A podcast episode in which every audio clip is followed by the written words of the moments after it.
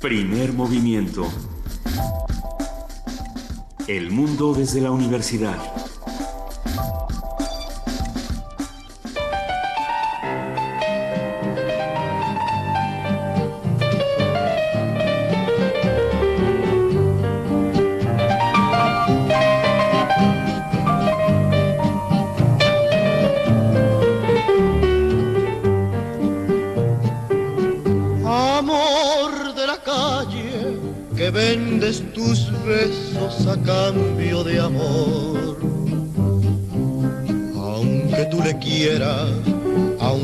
Esperes, él tarda en llegar. ¿Por qué empezamos así? Muy buenos días antes que otra cosa. Son las 7 de la mañana con 3 minutos. Ah, porque estamos en el Museo del Estanquillo conmemorando seis años del fallecimiento de nuestro queridísimo Carlos Monsiváis y esta le hubiera gustado así como para estirarse mientras sus gatos pasaban por encima de la cama. Sí, es parte. Buenos días, Benito Luisa Luis. Iglesias. Muy buenos días, queridos. No, nada más voy a entrar a hacer la acotación de que eh, toda la música que vamos a escuchar el día de hoy es lo que nuestro curador, uno de nuestros curadores musicales, porque va a decir que, que es mucha alevosía y ventaja, uno de nuestros curadores musicales, José Luis Paredes Pacho, director del Museo del Chopo y especialista en tribus urbanas y u- tribus urbanas y manifestaciones culturales de todo tipo. Eh, pues él compiló una lo que llamamos una lista de canciones de Monsiváis, una playlist de Monsiváis y metió esta, entre otras muchas que escuch- escucharemos a lo largo del programa, esta. y es una maravilla. Eh, eh, no podemos estar en un mejor sitio.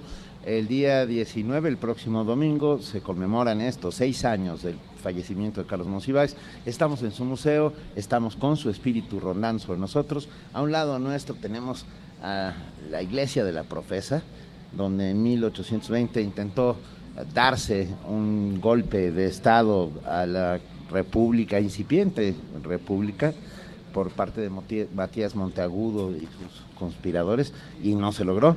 La República logró triunfar. Y estamos en esta maravillosa terraza a un lado de la librería Educal. Ya tenemos con nosotros público, amigo, eh, gente que hace comunidad diariamente con nosotros. Mirisac, su hija, amigos que nos acompañan. Muchas gracias. Y estamos contentos invitando a todos a que el día de mañana también se den una vuelta por aquí. Si no pueden acompañarnos hoy, que- acompáñenos, ve- vengan por aquí. Este, se puede pasar al Museo del Estanquillo desde ahora. Isabel la Católica y Madero. Francisco y Madero. Y si el día de hoy no pueden acompañarnos porque tienen que trabajar, porque tienen que hacer distintas actividades, mañana el Museo del Estanquillo tendrá una serie de, de eventos, de actividades muy especiales que vamos a ir compartiendo con todos ustedes. Eh, creo que es una oportunidad maravillosa para revisitar no solamente la, la trayectoria de Carlos Monsiváis, que lo hemos hecho en una serie especial durante toda la semana, sino también para revisitarlo como un objeto, porque a mí me gusta pensar que Carlos Monsiváis era un montón de objetos, era un coleccionista de absolutamente todo, ¿no? un gabinete de curiosidades en sí mismo. sin lugar a dudas. Yo tuve la fortuna de estar un par de veces en su casa, a pesar de que soy alérgico a los gatos, ah, y pude observar algunas de esas maravillas que tenía guardadas. Una colección, por ejemplo, de postales de vedettes de los años 20, de principios de siglo, que era para caerte de espaldas. Y eh, carteles de cine, eh, libros, pequeños luchadores de plástico de todos los colores y sabores. Bueno, impresionante, muy, muy impresionante. Muchas de esas cosas precisamente están aquí en el Museo del Estanquillo. Eh, vénganse para acá. Nosotros tenemos un programa, me parece, de lo más interesante. El día de hoy vamos a tener distintas secciones, vamos a tener muchos invitados en la línea y también muchos invitados que nos acompañarán por acá. Pero los invitados que queremos que nos acompañen son ustedes, así que a darle al Museo del Estanquillo.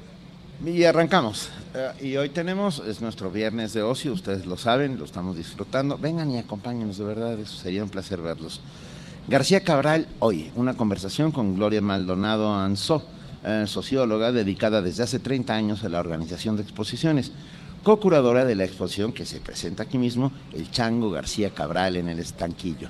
Si ustedes no saben quién es el Chango García Cabral, quédense con nosotros porque es, sin lugar a dudas, uno de los grandes personajes del México. Si ustedes no saben quién es el Chango García Cabral, seguro sí saben. No, Pues seguro, Seguramente han visto algo del Chango García Cabral y no, no lo han ubicado, pero es, es omnipresente. Es un mar- en- en un omnipresente y maravilloso. Maravilloso. Vamos a platicarlo. También vamos a platicar con Rosa Beltrán, titular de la Dirección de Literatura de la UNAM, que ayer se vistió de Mary Shelley para la sala Carlos Chávez y fue un verdadero éxito. Platicaremos de eso, así como sobre equidad de género en la Dirección de Literatura y el ciclo Monstruos, Monstruas, Brujas y Dulcineas en Fabuladores y su entorno. Va a estar bueno. En nuestra nota del día, hoy vamos a hacer en vivo y en directo por mi madre Bohemios. Esto quiere decir que tendremos una conversación con Rafael Barajas, el Fisgón, caricaturista de la jornada, de la revista El Chamuco, investigador sobre la historia de la caricatura y la libertad de expresión en México, y jugaremos con él. Nosotros vamos a decir frases de nuestros políticos, de la gente que está ahí en el candelero y que merecen ponerse en letras de algo, no, no voy a decir de oro.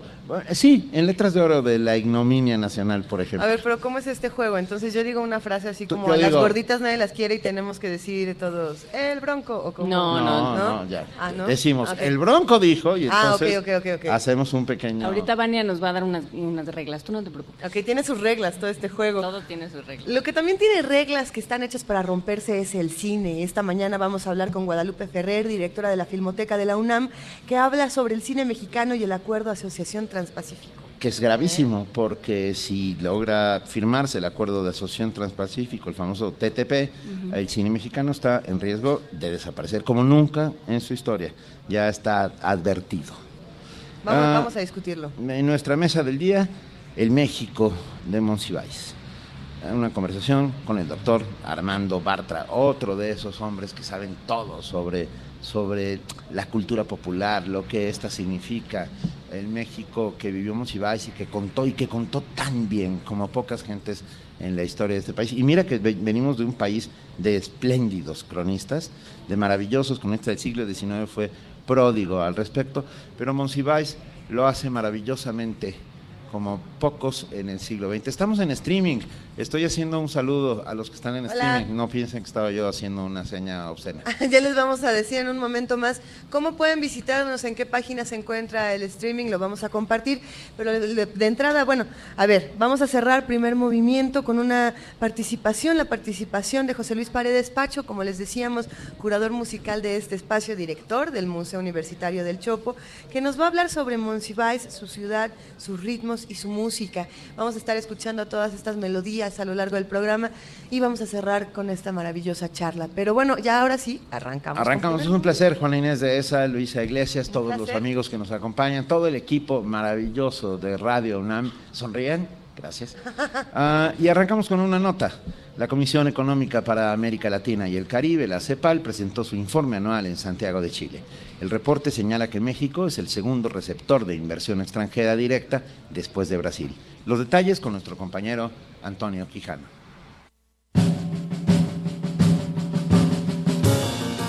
La inversión extranjera directa en América Latina y el Caribe disminuyó 9.1% en 2015 en comparación con 2014. Este es el nivel más bajo desde 2010, de acuerdo con el informe anual presentado en Santiago, Chile, por Alicia Bárcenas, secretaria ejecutiva de la Comisión Económica para América Latina y el Caribe. Digamos, la disminución de la inversión extranjera directa de menos 9,1 realmente eh, nos lleva a que en montos, digamos en millones de dólares, eh, la región eh, estaba recibiendo 198.133 y en el 2015 recibe 179.100. De todas maneras, vale la pena decir que en relación a el porcentaje o el peso de la inversión extranjera respecto al PIB se mantienen los promedios entre 3 y 3,7%. El informe señala que México fue el segundo receptor de inversión extranjera directa después de Brasil, país que sufrió una reducción de 23%. En el caso de México tiene un interesante desempeño. México aumenta su llegada de IED en 18%, alcanzando cifras de 30.285 millones de pesos. Es una de las economías más que más atrae inversión extranjera directa. Y la otra característica de la inversión que llega a México es que es inversión que llega fundamentalmente a manufactura, a la industria automotriz y a las telecomunicaciones, lo cual es bastante interesante porque hay un cambio, hay una, digamos, un aumento en sectores muy importantes para el país y para la, la economía en general. Para Radio UNAM, Antonio Quijano. Primer movimiento movimiento. Para afinar el día.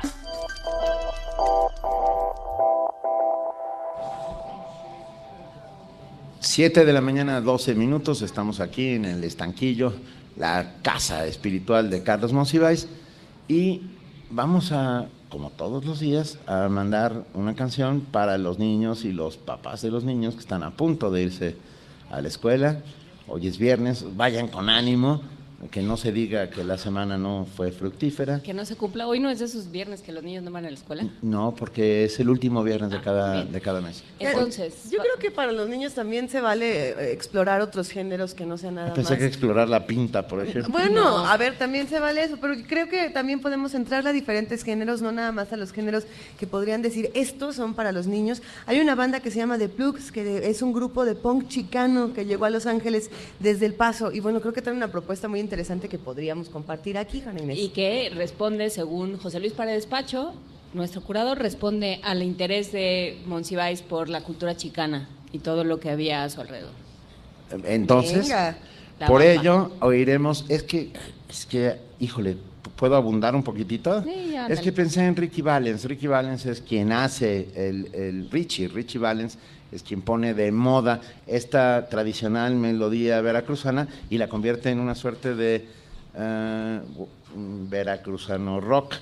Y con él salta a la fama y en medio de esa fama muere trágicamente en, En un avión. accidente, en un accidente de una avioneta. Pues va, para ustedes, chicos, anímense, pónganse sus mejores zapatos y bailen en la sala en lo que se van a la escuela con la bamba. La Bamba.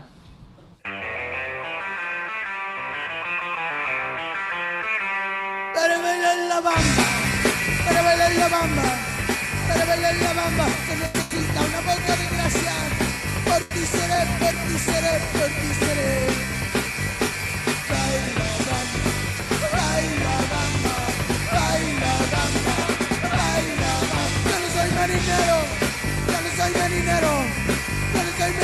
Soy capitán, soy capitán, soy capitán. Baila bamba, baila bamba, baila bamba, baila bamba.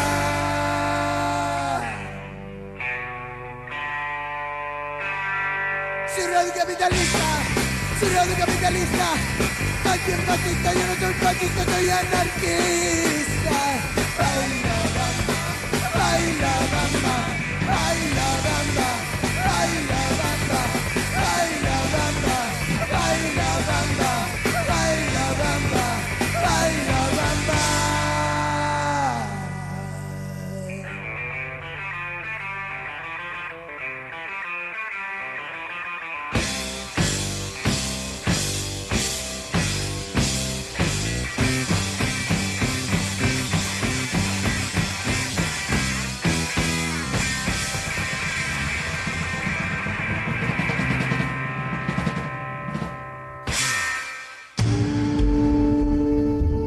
movimiento. Donde todos rugen, el puma ronronea.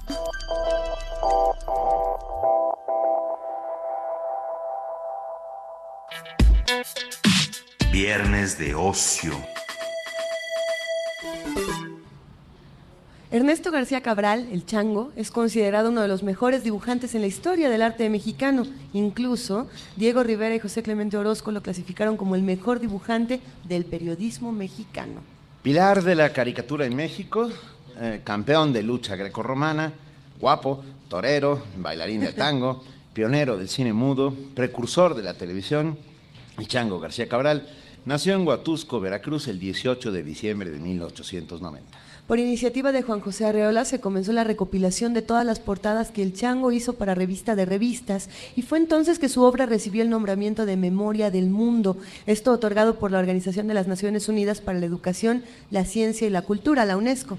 Con el propósito de revalorar al caricaturista, la Asociación Cultural El Estanquillo, el Taller Ernesto García Cabral y el Museo del Estanquillo prepararon la retrospectiva más grande e importante de la obra del Chango García Cabral a través de la exposición El Universo Estético de Ernesto García Cabral, que presenta más de 400 piezas originales. A partir de esta muestra, hoy conversaremos sobre el discurso, el trabajo y la estética de García Cabral. Vamos a platicar con Gloria Maldonado Anzó. Ella es socióloga dedicada desde hace 30 años a la organización de exposiciones. También es co-curadora de la exposición de Rafael López Castro en el Estanquillo. Y nos da muchísimo gusto hablar contigo, Gloria. Muy buenos días, ¿cómo estás? Hola, buenos días. Gloria, eh, muchas gracias por acompañarnos esta mañana. ¿Por dónde le entramos a García Cabral? ¿Quién era? ¿Dónde podíamos encontrarlo? ¿Cómo, cómo lo veíamos? ¿Cómo lo comíamos? pues es, este, dada la vastedad de su obra, efectivamente eh, hay mucho por dónde abordarlo, ¿no? Nosotros lo abordamos, eh, bueno, como equipo, desde su rescate, hace, desde la necesidad de su rescate, hace 10 años. No sé si, si les interesa que les claro. platiquen esa parte. Claro. Sí, mira, eh, eh, comentaban efectivamente que yo hace 30 años que me dedico a la organización de exposiciones y hace 15 eh, trabajo en esto, soy eh, responsable de las exposiciones en el Festival Internacional Cervantino. Entonces, con Horacio Muñoz, que es uno de los cocuradores, eh, empezamos a, a abordar eh, diferentes eh, archivos con la mala suerte de que siempre que nos acercamos a una, resulta que están medio olvidados, este, ¿no? Bueno, y, y entonces de ahí empezamos a crear un proyecto que se llama efectivamente Rescate de Archivos. eh, abordamos en algún momento el de Manuel Ramos, Ezequiel Carrasco y así. Y eh, un día se nos ocurrió eh, hacer una exposición de García Cabral sin tener la menor idea de cuál era la situación de su archivo, en qué condiciones estaba su obra. Y bueno, eh, resulta que nos... Eh, aunque eh, quien nos da una pista es precisamente Carlos Monsiváis. En esa época se estaba presentando en el Museo Mural Diego Rivera una exposición de Covarrubias. Escribe una crónica al respecto eh, García, eh, perdón, este, Monsiváis en proceso y termina diciendo no es momento ya de también este, realizar una magna exposición o algo así de sobre de García Cabral injustamente olvidado, sí. Entonces, este, nos reunimos con Carlos Monsiváis y él nos dice, pues miren, este, nos, yo pues con todo gusto los apadrino para una exposición de García Cabral, pero la verdad yo creo que ya no queda gran cosa, ¿no? Es decir, que todo sea, está disperso, ¿no? Y que, bueno, pues los hijos, les doy el teléfono de los hijos que son muy buena onda, pero este pero pues yo pienso que tampoco ya no van a tener gran no van a tener nada no entonces este hablamos con Ernesto y bueno este primera gran acierto de Monsiváis es muy buena onda. Lo que no estaba tan acertado es que sí y que no quedaba ya gran cosa. Resulta que Ernesto García Cabral eh, y Junior sí eh, conservaba miles de dibujos, ¿no? En, en, su casa aquí en San Ángel, lo que sí es que efectivamente, pues no estaban de ninguna manera clasificados, registrados, este, en fin, yo creo que ni él tenía mucha idea de, de lo que ahí había, ¿no? Entonces, este, de manera muy rápida, la verdad, y muy efectiva, un equipo de investigadores encabezados por eh, Horacio Muñoz se pone a hacer, eh, eh, inicia una investigación que resulta en una gran exposición en el Festival Cervantino, uh -huh. que es una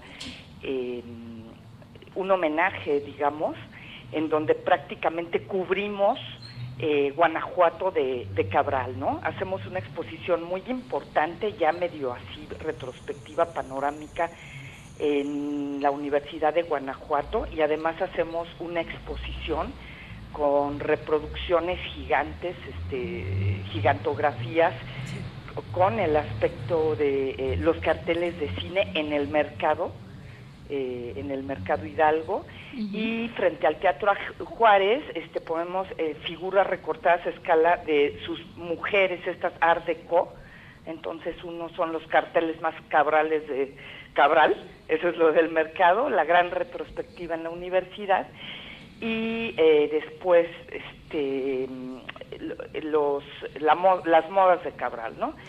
Eh, ahí parte ya una labor eh, completamente sistemática, metódica, eh, a veces este, con apoyo de becas del FONCA, a veces sin nada, pero nunca dejamos a partir de ahí ya caer a Cabral, no soltamos más el archivo en esta, en una labor muy casi casi obsesiva, de digitalización, eh, ordenamiento, este, registro de todas las obras.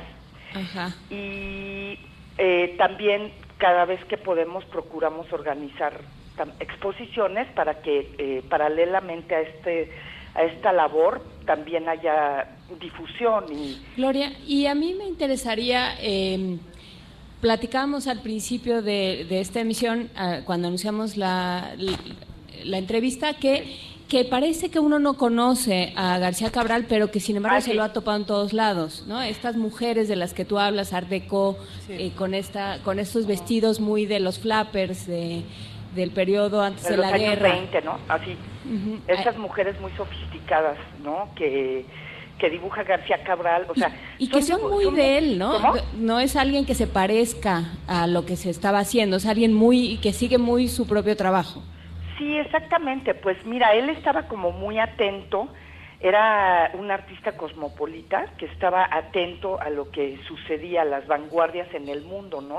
Entonces, de alguna manera, él introduce con su estilo personal y eh, sobre todo el art deco es lo que eh, lo hace muy famoso, ¿no? Y por ejemplo, en la generación de, vamos a decir, de mis padres, ¿no?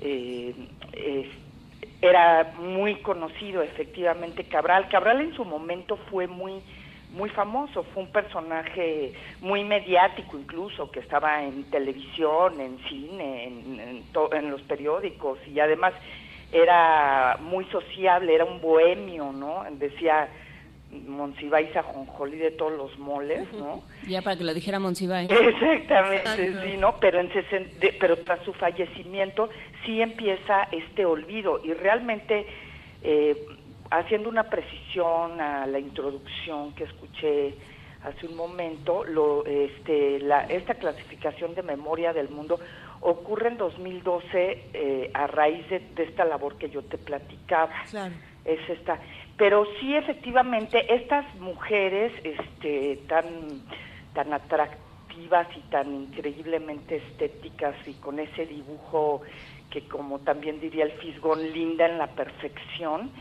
eh, este sí lo, lo hace muy eh, también muy reconocido le da mucha fama porque además de todo es una mujer muy muy elegante muy este muy bella también pero también es una mujer independiente, ¿no? Es como ya en los albores del, feminismo, tú la ves, son mujeres profesionistas, dinámicas, atletas, se ve que son autosuficientes, ¿no? ¿Con quién está conviviendo García Cabral en términos de trabajo artístico en ese momento? O sea, para situarlo un poco en su contexto y para ver por qué era tan reconocible y tan excéntrico, literalmente.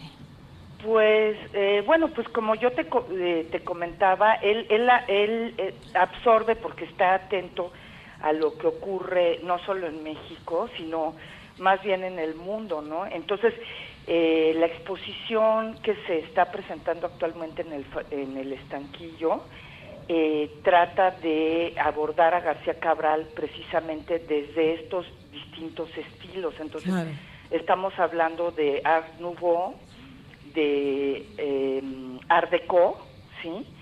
y también este su eh, capacidad para hacer una especie de síntesis abstraccionista, digamos, su trabajo muy eh, sintético, ¿no? En las líneas. Entonces, además de todo, este, hay una sección muy importante de retrato en diferentes estilos y de eh, costumbrismo, ¿no? Hay una sección muy amplia amplia de eh, sobre costumbrismo en, en Cabral. Por ejemplo, la parte de cine no se aborda en esta exposición del estanquillo porque se deja para otro momento, quizás podría ser una exposición en la mm, Cineteca, por ejemplo, pero dada la vastedad de, este, de la obra de Cabral este, y de la cantidad de, de originales que, que el taller García Cabral contiene, y también el estanquillo, porque también se está presentando obra de la colección Monsiváis, y un poco del Fisgón también, este, pues sí, ¿no? Hubo que elegir algunos, seleccionar algunos temas, sin que, que yo creo que sí dan una visión muy panorámica de Cabral, pero pues no, no exhaustiva, ¿no? Eh, hola, Gloria. Hola. Eh, estaba en pleno apogeo el muralismo mexicano Sí. con, con su hiperrealismo grotesco en algunos casos, pienso, pienso en las obras de Diego Rivera. Y lo que viene a hacer el Chango García Cabral es, a mí es que me emociona mucho. Eh, te- yo tengo, por ejemplo, eh, su famosa su famosa ilustración, porque no me atrevo a llamarla dibujo, va más allá de dibujo, de la clavadista, ¿la recuerdas? Ah, sí, cómo no. Bueno, yo la tengo en pegada en la pared de mi estudio y me ilumina todos los días. Ah, creo que García Cabral, el chango, hace ah, frente a este grotesco, ah, a la recuperación nacionalista de, de- de- de la estética, este movimiento que, que está pegando golpes para abrirse paso, incluso haciendo un sindicato. García Cabral, por el contrario, es un tipo del mundo, justo lo que te decías, ¿no? Cosmopolita. Eh, él- él, mientras unos miraban hacia adentro, él, él estaba mirando la belleza que había en el resto. Y muchos lo conocen como dibujante y no como ilustrador. Y sus ilustraciones, las portadas de revista de revistas son para tenerlas en una pared de tu casa todas, Exacto. una tras otra. Sí, sí, sí, sí, sí, son así de, de una ele- elegancia, de una exquisitez y de una belleza, como dices, ¿no? Verdaderamente deslumbrante, eh, como esta clavadista, ¿no? El Ajá. dinamismo, ¿no? Hijo, de la es bellísimo. figura, la línea, así de un trazo, de una seguridad, ¿verdad? Entonces, este, bueno, es que él básicamente es ilustrador, como tú dices, ¿no? Es, es imposible eh, no verlo como tal, porque sus dibujos están destinados básicamente a la prensa, a trabajo prácticamente este En todos los periódicos. 40 años Sí. para Gacetilla Sí, Valle, sí. ilustra libros. Entonces, este, sí son dibujos que él crea básica o bueno, para los carteles de cine, ¿no? Para un fin de este tipo, ¿no? O sea, sí sí aunque uno los pueda ver fuera de contexto como como dices tú como un dibujo, pero siempre están destinados para para eso, para alguna publicación, para novedades, para jueves de Excelsior, revista de Eh. revista, efectivamente, para fantoche, Claro. ¿no? Si nosotros quitáramos entonces eh, la parte cinematográfica que no que no vamos a tocar eh, en esta mañana, eh, la importancia de, de García Cabral, por ejemplo, en la ilustración, replantea por completo el panorama para los ilustradores jóvenes y para la ilustración contemporánea. ¿Qué pasa entonces en este antes y en este después? De García Cabral en términos de ilustración y en estos términos de los jóvenes que, que se avientan a, estos a estas nuevas tecnologías para ilustrar. Pues mira, este, para quienes conocen a García Cabral, porque en este olvido realmente, eh, pues se dejó prácticamente de, ya no digo de integrar, sino de mencionar a García Cabral en muchas, este, eh, eh, en la mayoría de las historias de- del arte en México, ¿no? Este, este alejamiento de, del movimiento eh, de la Escuela Mexicana de Pintura y tal que mencionaban y tal, es una de las razones, quizás la propia actitud de Cabral que eh, respecto a su trabajo, que él no se daba la importancia, ¿no? Para él era como su chamba y es que es algo que menciona también Monsiváis dice, lo que pasa es que Cabral no necesitó de la difusión, o sea, pa- él mismo no necesitó la difusión de su trabajo, los que lo ne- necesitamos de esa difusión somos nosotros, ¿no? Entonces, este, por ejemplo, bueno, quienes conocen dibujantes, moneros, este, diseñadores, y sí lo ven como un maestro prácticamente insuperable, ¿no? eh, por y este y, y también insuperable su talento nato, porque la verdad es que sus dibujos de niño te hacen ver que sí era un talento natural en él, ¿no? Y esa naturalidad fue lo que a él quizás no le hizo ver, eh, apreciar su, ¿no? Su, su genialidad a, a él mismo. O- Pero este, lo es importantísimo que los jóvenes se acerquen, ¿no? Mucho de este esfuerzo que se ha hecho en torno a la recuperación de Cabral es para que las nuevas generaciones se, se apropien, se lo reapropien, que todos nos lo rea- reapropiemos como un patrimonio de México, ¿no? Sí, sin lugar a dudas, un patrimonio importantísimo, pero no solamente como ilustrador, también la caricatura satírica era uno de sus dones. Sí, sí, sí, bueno, el humor en, en, ¿no? La gente además se va, se va a divertir, ¿no? Bueno. Te vas a deslumbrar con el dibujante y además a, a- a, ¿no? A divertir con el caricaturista, con el humorista, Porque porque, tenía- eso también atraviesa todo el tiempo la obra. Eh, tenía una, una carboncillo envenenado. Yo, yo recuerdo un, un dibujo, no sé si esté aquí, es una autocaricatura, por, por llamarla de alguna manera, mucho, sí. de él mismo con cola de mono, o sea, porque él, él, Sí, se, sí, él, sí, se, él se llamaba, se presentaba como el chango. Así es, sí, sí, sí, porque además tenía este físico flaco y era muy ágil, ¿no? Entonces, efectivamente, y pues en torno a este, este apodo, pues obviamente hubo mil este, ironías, ¿no? De parte de sus de sus contemporáneos que también lo retrataron otros caricaturistas Claro. como Chango. Fre- o- Freire tiene un dibujo espectacular de García Cabral. Sí, como no, hay muchos dibujos Muchos. de otros caricaturistas que le hicieron a él como el chango y pues bueno, es su identidad el chango, ¿no? ¿eh? Híjole, pues están todos invitados al estanquillo, son piso 1 y 2, ¿verdad? Los Así dos es. pisos completos con la obra de García Cabral. Así es, no se la pueden perder No. está hasta el 31 de octubre, pero pues ahora sí que no hay que confiarse, ¿no?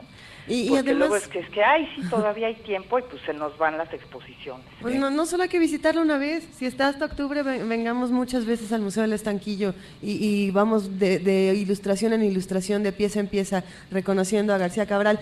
Querida Gloria Maldonado Anzo, te mandamos un gran abrazo. Muchísimas gracias, qué manera tan agradable para mí de despertar. Gracias, insomnio. Te mandamos un enorme abrazo, Gloria. Que les vaya bien Y un mucho, abrazo con afecto. mucho éxito y vengamos a, a- a ver a García Cabral y a ese México que está ahí presente y que fue retratado como nadie por él. Ah, se van a enamorar de la clavadista, se los firmo en donde quieran. Y vamos a una canción, una gran canción. ¿Esa te Porque gusta, así Benito? nos sentíamos Porque así- cuando llegamos a las 6 de la mañana, nos sentamos aquí y nos miramos la cara unos a otros y de repente fue así como de, ay, ¿Qué crees? ¿qué crees? Que no me halla.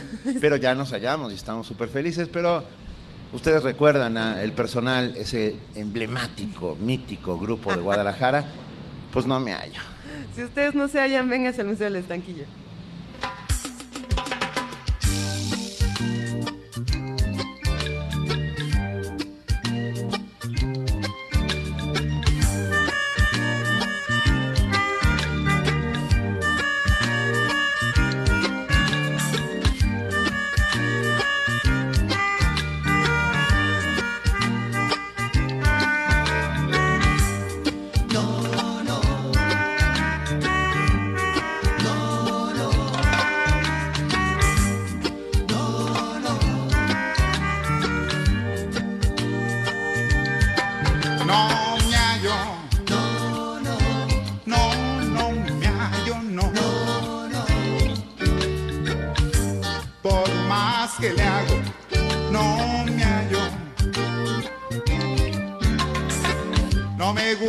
Ni el verano ni el invierno. No me gusta ni la gloria ni el infierno. Yo no sé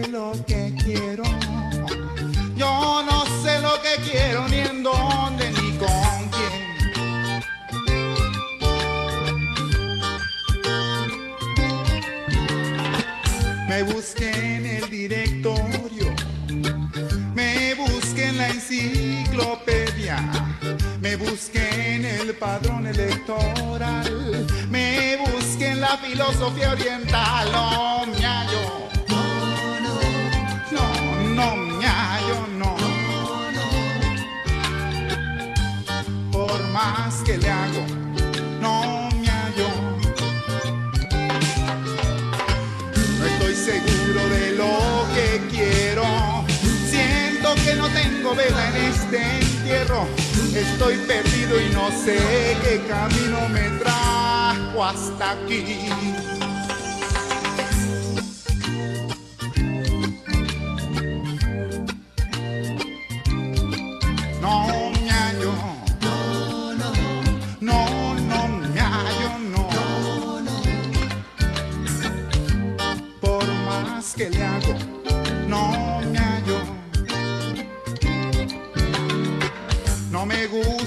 Escuela ni el trabajo.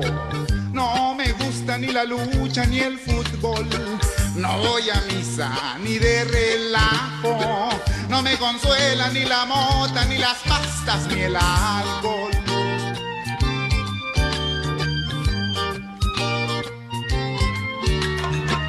Me he buscado por las calles y los bares. Me he buscado por tugurios y arrabales. Me he buscado por doquiera que yo voy y no me puedo hallar. No me hallo. No, no. No, no me hallo, no. Por más que le hago,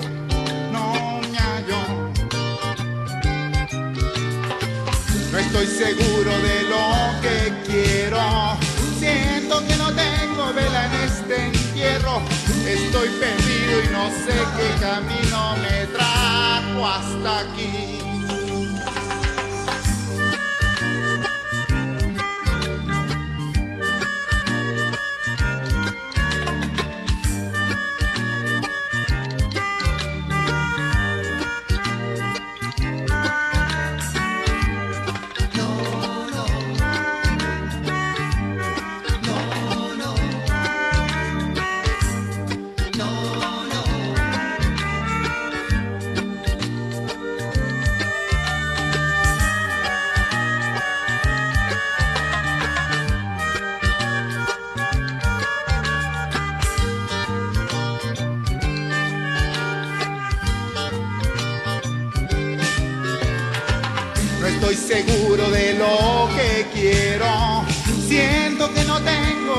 Este entierro. Soy un pobre vagabundo. Mi reino no es de este mundo. Primer movimiento. Donde la raza habla.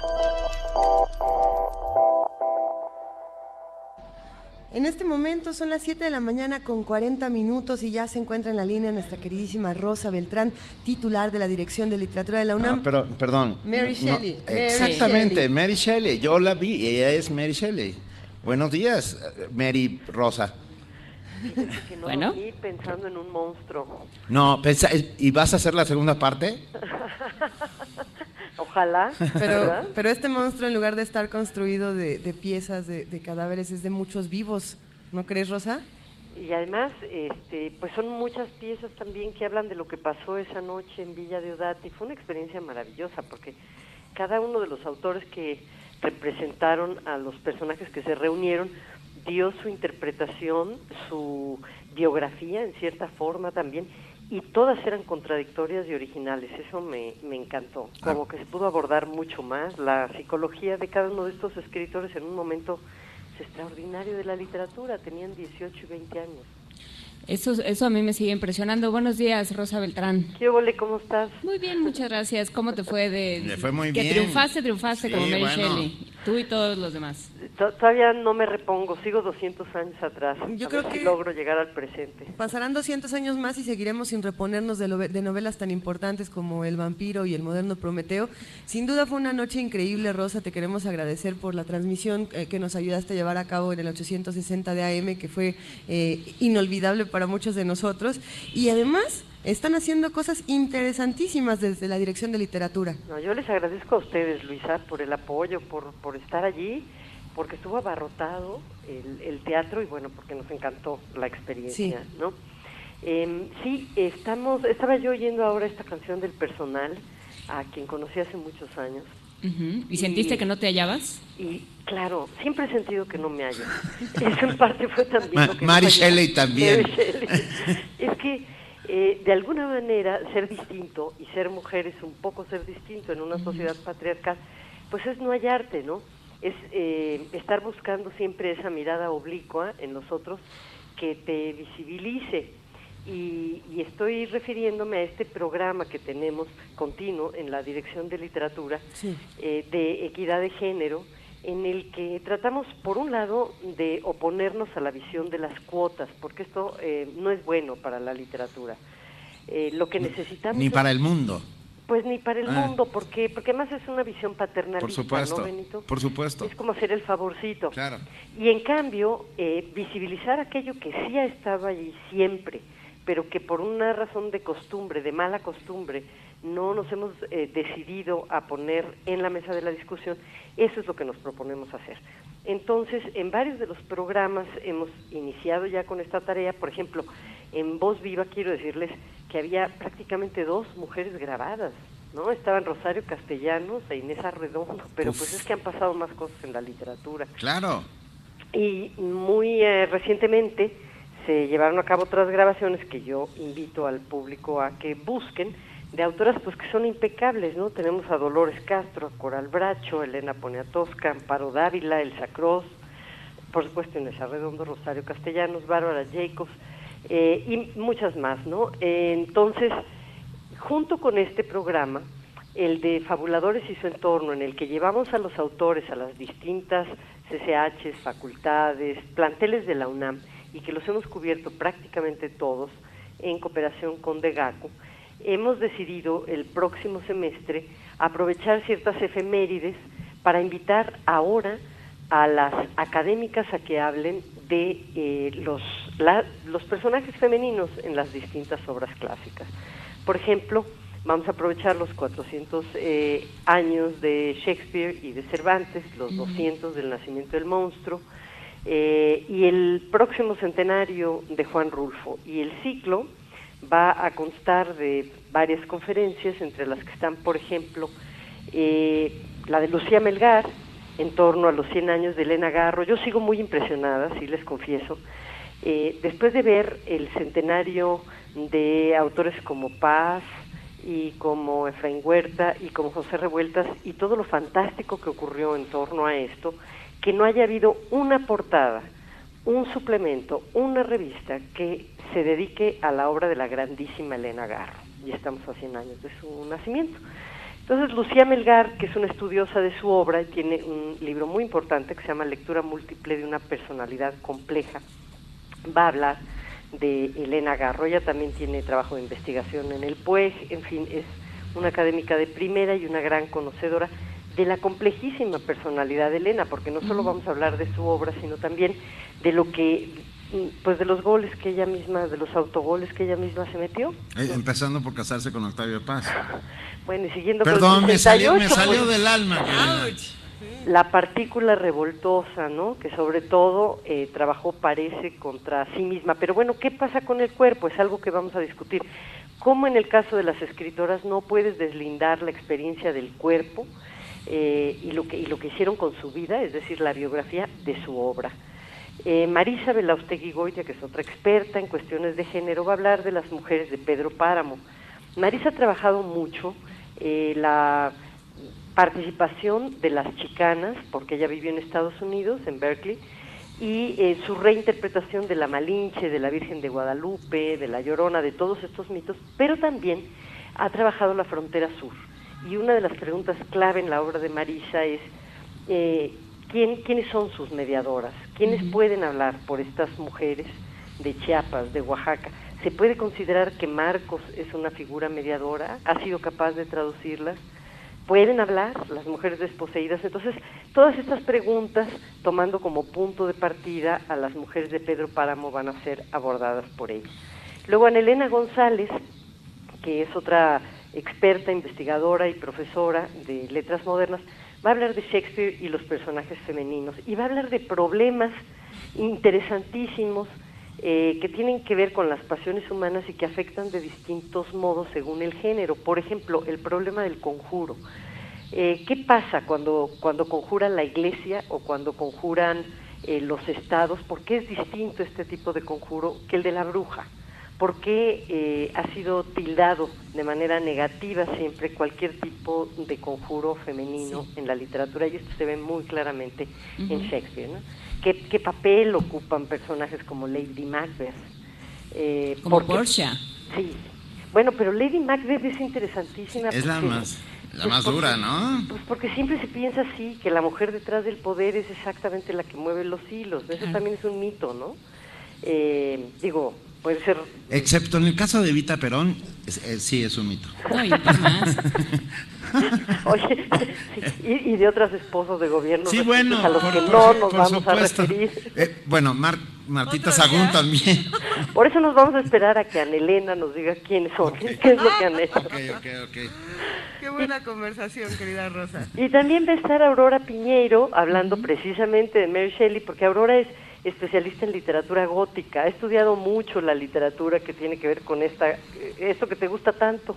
Eh, a ti, Luisa, Sí, sí, sí. eh, los, los fantasmas, las dualidades, ¿no? El doppelganger, todo esto que surge en el romanticismo y especialmente los personajes femeninos. No, bueno, y ahí podríamos decir que sí, si bien pareciera que estamos hablando eh, en el terreno de lo fantástico de un género menor, quizá en el terror es donde más exploraron esta, esta transgresión femenina y hay autoras que, que tienen un- una experiencia y que la comparten, es muy singular. El caso de Mary Shelley me parece Pero fenomenal. Jane Eyre también. Jane Eyre, La mujer loca en el ático. Sí, la loca en el ático. Y podríamos hablar de, de otras figuras femeninas dentro de la literatura y que se dedican a hacerla. Yo creo que Mary Shelley precisamente es uno de esos ejemplos de cómo el feminismo de, de parte de su madre, por ejemplo, le, le da toda una transgresión a su literatura impresionante. Pero también, insisto, las Bronte. Este, Y Jean todo- Rice, que es la que contesta a, esa, a esa loca en el ático a la que te. Así refieres, es, ¿no, Juana así Inés? es.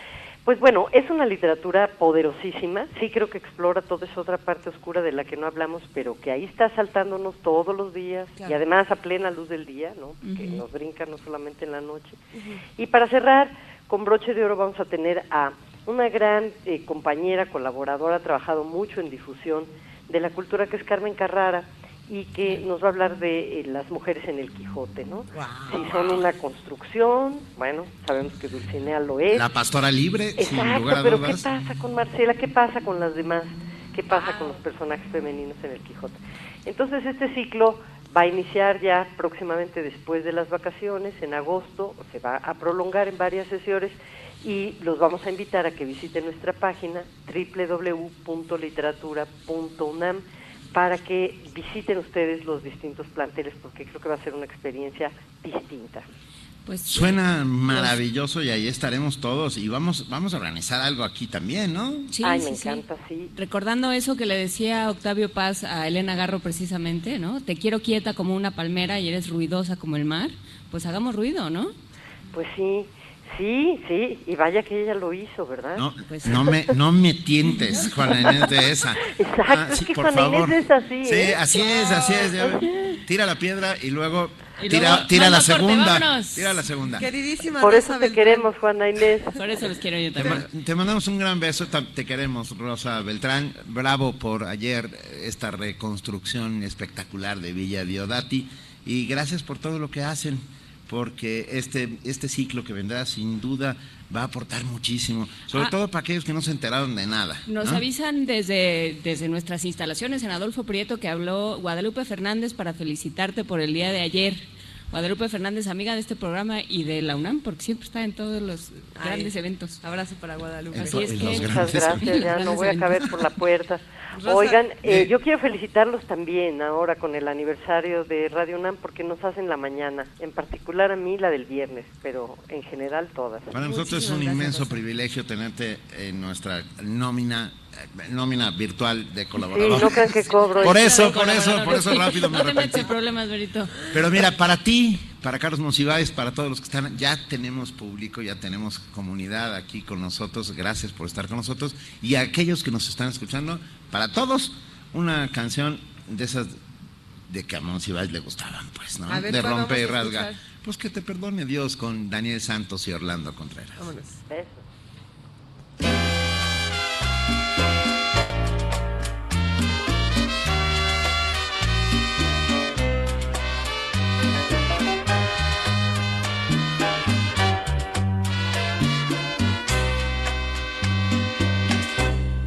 Besos. estamos tristes, más triste que nunca. Y nos cuesta tanto decirnos adiós. Nuestras ilusiones se han quedado truncas. No tiene remedio, lo ha querido Dios. No, no llores mi alma, que ya falta poco. Déjame mirarte por última vez. Yo también de pena mas te juro mi alma que retornaré. Bésame mi amor, fuerte por favor, para retenerte en el recuerdo. Yo sé que pronto he de sentir un gran vacío, como si alguien me quitara lo que es mío. Bésame mi amor, por última vez, puesto el corazón en beso para guardarlo aquí en mi pecho tiernamente y evocarlo tristemente cuando ya no esté.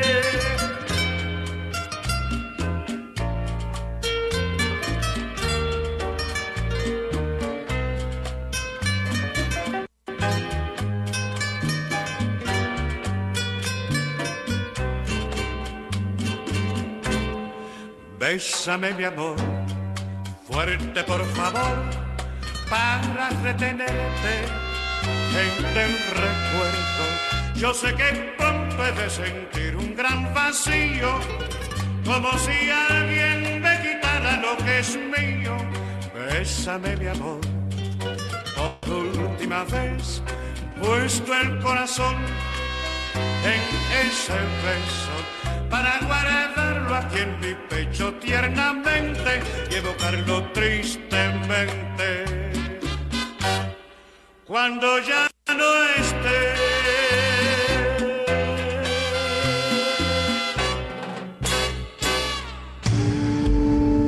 Primer movimiento. Para afinar el día. Las 7 de la mañana con 54 minutos, nosotros tenemos boletos. Yo les pedí boletos. bailar a mis dos compañeras, pero me dijeron que su carnet estaba lleno. No, a mí no me invitaste Me despreciaron. a bailar. A, las no dos les dije. ¿bailan? Y, Ay, y, y luego, ¿cómo, ¿cómo le hicimos? y Eso hicieron- no, no fue muy la- radiofónico. Es que como, pero también está, hoy estamos en televisión. Ya, ya dimos la liga de nuestro streaming. No. La compartimos en redes sociales, métanse a arroba P Movimiento o a diagonal Primer Movimiento UNAM y compartan con nosotros, veámonos las caras, estamos en un lugar bellísimo, el Museo del Estanquillo. Bueno, la próxima sí la bailan. Órale. Eh, no, la próxima, ¿no quieres saber cuál es la próxima? Sí, sí, La próxima que- creo que es envidia. Es que tranquilo. Tenemos boletos, como les comentó. A ver, les comentábamos que tenemos boletos. De la temporada 95, en homenaje a la maestra Gloria Contreras, el taller coreográfico de la UNAM bailará de lo prehispánico a lo contemporáneo por el Día del Padre. O sea, de todo un poco hay en este, en este día. Como los padres, de lo prehispánico a lo contemporáneo. Así, así Hay de todo. De, to- de- de tocho hay. Eh, tenemos 10 pases dobles para la función el próximo domingo 19 de junio. Esto es en la sala Miguel Covarrubias del Centro Cultural Universitario. Y los boletos se van a entregar de 11.30 a 12.15, es decir, un poco antes eh, de la función, en el mismo día de, de- de la función, en el mismo espacio, en la oficina del taller coreográfico, que está ubicada arriba de los cines, en el primer piso. Vamos a dar 5 y 5, si les parece bien. Cinco pases dobles los vamos a dar por Twitter con su nombre completo más el hashtag Gloria Contreras. También vamos a dar cinco pases dobles por Facebook. Estoy haciendo todo el esfuerzo para no confundirnos. Esto es con su Porque nombre las completo. instrucciones de Vania Nuche son como de- las de las de para armar un reactor nuclear. Le voy a tomar una foto a esta hoja porque dice que si ustedes en, en Facebook o en Twitter, que damos 5 y 5, no ponen su nombre completo y el hashtag Gloria Contreras, Nada. Así dice, si no, nada. No, pero que nos va a dar muchísimo gusto que nos acompañen. Mil gracias al taller coreográfico eh, de la UNAM por darnos estos regalos. Y vamos a una nota. Y de la nota nos vamos al corte. Y la nota es, les va a gustar, sin lugar a dudas les va a gustar. Moisés Vázquez, profesor de la Facultad de Ciencias de la UNAM, ataviado como un famoso superhéroe que lanza telarañas por sus muñecas, se presenta a dar clases. De esta manera, el profesor pretende llevar el conocimiento a los jóvenes de una manera divertida, divertida. Es que estamos haciendo la mano de Spider-Man. Y lo llaman Spider-Moy. Es una maravilla. La información con nuestra compañera Cindy Pérez Ramírez.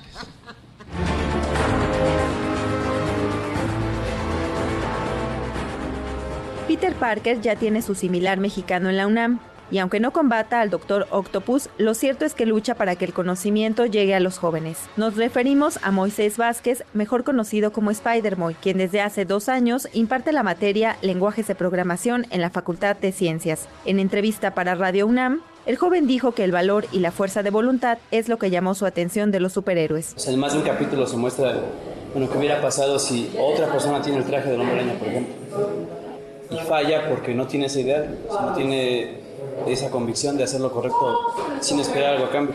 Yo creo que lo atractivo de un superhéroe es eso, su idea, su forma de pensar.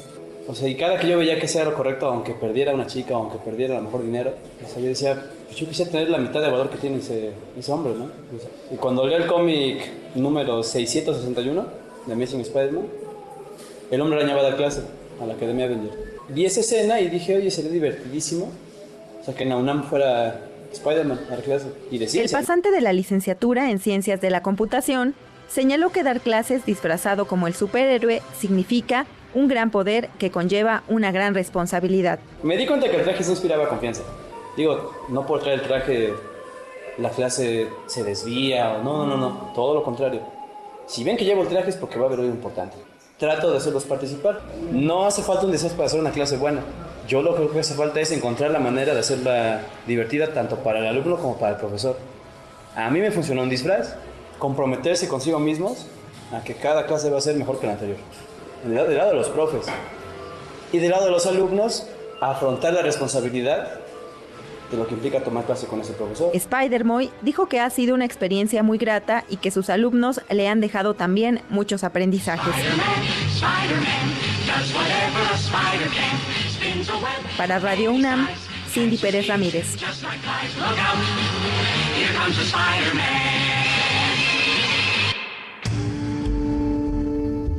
Primer movimiento. Información azul y oro.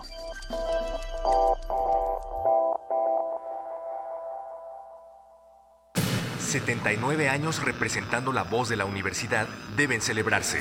Te invitamos a asistir al concierto de la Resistencia. Cultivo de Ejercios presenta a Belafonte Sensacional. Y abriendo el telón, Muerde Lenguas te invita a escuchar la poesía escénica de Rojo Córdoba. La cita es el 16 de junio a las 21 horas en la sala Julián Carrillo, Adolfo Prieto 133, Colonia del Valle, cerca del Metrobús Amores. La entrada es libre. La vida comienza a los 79. Radio UNAM y Resistencia Modulada invitan. En vivo, por esta frecuencia. El Tribunal Electoral del Distrito Federal te garantiza, entre otros derechos, Votar y ser votado. Asociarme libre e individualmente. Ejercer mi participación como ciudadano. Para ello, el TEDF resuelve las controversias que plantean ciudadanos, candidatos independientes, partidos y asociaciones políticas, entre otros. Como ves, es una función que el TEDF realiza de manera permanente y para todos. Tribunal Electoral del Distrito Federal por la defensa de tus derechos político-electorales. Pa, oye, ¿vamos a jugar? Sí, sí, sí, permíteme tantito. Déjame terminar de leer. Oye, papá, quiero que veas esto. Ah, si tú supieras, traigo un cansancio, pero, pero enseguida estoy contigo. Piensa, nada es más importante que un buen momento. 19 de junio, Radio UNAM, clásicamente padre. Corte informativo. La UNAM. Hamlet Rivera Pimentel, egresado de la Facultad de Medicina del UNAM, ganó el concurso Iniciativa Jóvenes por México en la categoría Fomento a la Salud y al Deporte organizado por la Cámara de Diputados. El universitario propuso la creación de especialistas en áreas donde la población mexicana demanda atención a enfermedades con rasgos epidemiológicos e índices estadísticos de mortalidad. Nacional. Mañana entra en vigor el nuevo sistema de justicia penal en todo el país. Luis María Aguilar, presidente de la Suprema Corte de Justicia de la Nación, dijo que es el camino correcto para la implementación de justicia. Lo anterior con la plena convicción de que el nuevo proceso penal es el camino correcto que ha sido trazado por el constituyente para esclarecer los hechos, proteger al inocente, procurar que el culpable no quede impune y que los daños a las víctimas se reparen. Los jueces no pueden seguir por el camino fácil de condenar a alguien por las apariencias. En tanto, Miguel Ángel Osorio Chong, secretario de Gobernación, aseguró que el nuevo sistema de justicia puede redefinir la legalidad y justicia de México. Frente a nosotros hay un gran reto, pero sobre todo una gran oportunidad. Cambiar el rostro y redefinir con hechos la legalidad y la justicia en México, afianzando con resultados el respeto y la confianza de la ciudadanía a sus policías, en sus policías, demostrando que este nuevo sistema de justicia funciona y que funciona en beneficio de cada mexicano y de cada mexicana. Andrés Manuel López Obrador, líder nacional de Morena, afirmó que mientras el PRI y el PAN sigan en el poder, no se terminará con la corrupción en el país. Lo que están haciendo ahora es eh, simular, engañar, como lo han venido haciendo durante muchos años. La Unión Nacional de Padres de Familia exigió a la Secretaría de Educación Pública no incluir en los libros de texto y planes de estudio el reconocimiento de la diversidad sexual, pues podría confundir a los niños. Guillermo Aro, Procurador Federal de Protección al Ambiente, informó que el águila real está en riesgo de desaparecer por la destrucción de su hábitat, la caza y la colecta ilegal de huevos. Economía y finanzas. Miguel Torruco, secretario de Turismo de la capital, informó que la Ciudad de México es la urbe más visitada en el país. Indicó que en 2015 13.125.000 turistas llegaron a la metrópoli. Internacional. En el marco de la inauguración del Foro Económico Internacional de San Petersburgo, Ban Ki-moon, secretario general de la ONU, expresó que Rusia tiene un papel fundamental en la solución de problemáticas mundiales. Cuento en gran medida con el liderazgo de la Federación Rusa y agradezco su firma del Acuerdo de París sobre el cambio climático y reconozco su potencial científico para el desarrollo de tecnologías para mitigar los efectos adversos provocados por este fenómeno. La Comisión Internacional Independiente, designada por la ONU para investigar los atropellos que se cometen en Siria, acusó al grupo terrorista ISIS de cometer genocidio contra la comunidad yazidí. Habla Paulo Piñeiro, presidente de la comisión. El genocidio se encuentra en marcha. Desde el día del ataque a Sinjar hasta hoy, el ISIS ha buscado de forma permanente eliminar a los yazidíes a través del asesinato, la esclavitud, la tortura y otros tratos inhumanos y degradantes. Hasta aquí el reporte, en una hora más información. Radio UNAM, clásicamente informativa. Primer movimiento. Donde la raza habla. Nosotros estamos aquí a las 8 de la mañana con 5 minutos en primer movimiento que está transmitiéndose desde el Museo del Estanquillo. Queremos darle un gran abrazo a todos los integrantes de este museo, por supuesto a Enoc de Santiago, su director que nos abre las puertas, y también a la Librería Educal que está a nuestro costado y que tiene una oferta literaria impresionante. Sobre todo, bueno, a mí me encanta hablar de los autores jóvenes que se integran al catálogo de Educal constantemente y de la, de la variedad de cosas que uno se puede encontrar de este lado, ¿no? Y Por nos supuesto. regalaron libros. Y nos regalaron libros. Tenemos aquí eh, cinco. Ay, ¿qué estás haciendo ahorita? Perdón, perdón, nada. es que tenemos nuestra instalación es precaria. Si usted tiene una cinta de aislar y sabe cómo usarla, preséntese en el Museo del Estanquillo. Tenemos un libro de Gloria Contreras, Las raíces rusas en el ballet mexicano, de Boris Ilianoro, Ilia- Ilarionov. Tenemos eh, Museos en la Sociedad del Olvido, Diccionario de la Ópera Mexicana. Este lo quiero yo, el diccionario de la ópera mexicana, se ve Pues, buenísimo, de Octavio. Sosa. El Diccionario Biográfico de la Danza Mexicana y Brincando Fronteras, Benito. Brincando Fronteras, de Pat- eh, Patrice Giasson, Creaciones Locales Mexicanas y Globalización. Los vamos a regalar, por supuesto. Ah, ahora mismo están entre nosotros compañeros que vienen, que hacen comunidad diariamente, y vamos a dar el primero aquí. ¿Están de acuerdo? Ya, yo- yo- lo mío es el caos. Ah, sí, ya vimos. Vania Nuche, Vania se pone muy Voy a dar uno, Baña, aquí mismo, ahora, ¿ok? Eh, ¿Cuál? ¿Cuál damos? Bueno, a ver, el Soy- diccionario soy de la mala, ópera soy mexicana. malo y le quité. ¿A ¿Alguien le interesa el diccionario de la ópera mexicana? Que a mí me parece un libro interesantísimo. O lo quiere guardar Sosa? debajo de su silla y se- dárselo a Luisa después. Miriam Isaac quiere, quiere el libro, nuestra queridísima radio escucha que siempre nos visita. De este lado también están solicitando. el Va, la pregunta. Ya van tres. Es, ok. más- es muy fácil, la pregunta es muy fácil. ¿Qué gran, importante tenor cantó en Bellas Artes antes de que Bellas Artes existiera? Ay, Ah, ha sido más sé. fácil. Ah. Nah, sí está difícil. Ríe payaso. ¿Eh? ¿Sí? ¿Sí? ¿Quién fue? ¿Quién dijo? Sí, así es. Ah, es curioso, pero Caruso visitó México, eh, cantó en un, en un, teatro que estaba cerca del hipódromo de la Condesa y lo llevaron a conocer el Palacio de Bellas Artes, que estaba en plena construcción. Adamo Boari estaba trabajando en él y no soportó la tentación, se plantó bajo la cúpula que ya estaba puesta y hizo el área de Pagliacci. Es la ventaja de que llevamos tanto tiempo trabajando Sí, juntos. que ya- Benito. porque ya nos nos repetimos. completamos las anécdotas. A ver, completamos las frases. ¿cómo, cómo te llamas, No, perdón? las anécdotas. Ah, hola. Hola. ¿Cómo te llamas? Irma. Irma. Hola. Olvera. Irma. Irma Olvera Rosas. Hola Irma Olvera Rosas, te llevas el diccionario de la ópera mexicana de Octavio Sosa, cortesía de nuestros amigos de Educar. Sí eran para regalar, ¿verdad? Ay, gracias. No, no, eran de escenografía, eran de atrezo. Ahí, ahí se ve el primer libro y en un momento más les vamos a contar cómo se van a ir los demás libros, pero en este momento nos vamos a otra nota. Vamos a hablar de este día de la lucha contra la desertificación. No es el día de la desertificación, de la lucha contra esta. Hoy 17 de junio se conmemora el día de la lucha contra la desertificación y la sequía. Nuestra compañera Dulce García tiene toda la información.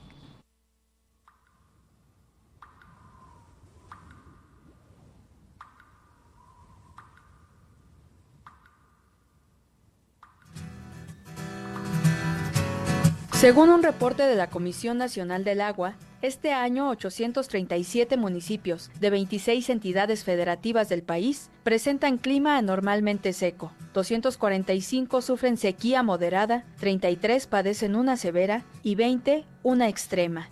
El estado con el mayor número de ayuntamientos afectados es Oaxaca, con 280. Le sigue Veracruz con 153, Yucatán con 86, Michoacán con 74, Puebla con 65, Sonora con 51 y Guerrero también con 51, entre otros. Para el doctor Luis Marín Stillman, investigador del Instituto de Geofísica de la UNAM, estos fenómenos están proliferando no solo en México, sino en todo el mundo por el cambio climático. Lo que estamos viendo es por todas las emisiones de los combustibles fósiles, tales como la gasolina que quemamos, el carbón, etcétera, eh, nos están alterando muchísimo el clima. Y esto nos está dando resultado es que tengamos menos lluvia y que la- las temporadas de lluvias se vuelvan más cortas y más intensas.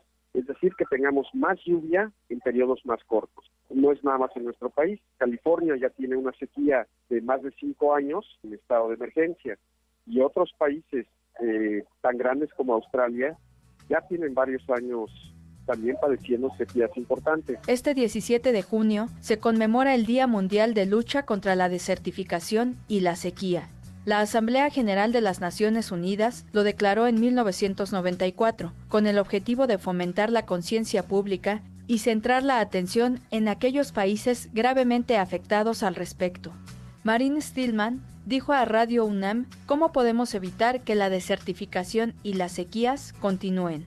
A largo tiempo, bueno, tratar de usar menos los coches, apagar las luces en las en nuestras casas, tratar de ser más cuidadosos con nuestra agua. Si tenemos una fuga, por ejemplo, ya que lo que nos ayuda en tiempos de sequías es el agua subterránea, pero más de la mitad de los acuíferos de nuestro país no están sobreexplotados. Es decir, les estamos sacando más agua de la que les llega cada año.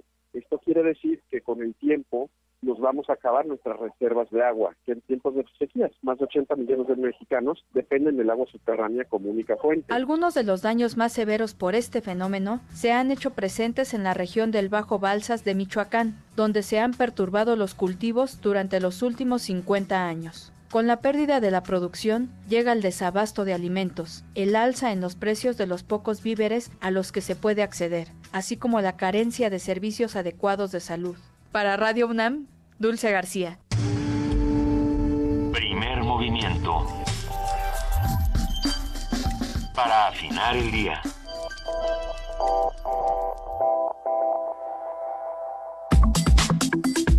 Nota del día. En el terreno de la política prevalece la polémica y en algunos de los casos de la estupidez. Sí, y también. eso lo dije yo, no estaba aquí escrito. Ya no solo por las decisiones que se toman a diario, sino por los comentarios y frases que representantes de ese sector emiten alegremente y que ponen de manifiesto actitudes de rechazo, de discriminación o de plano De tontería. tontería.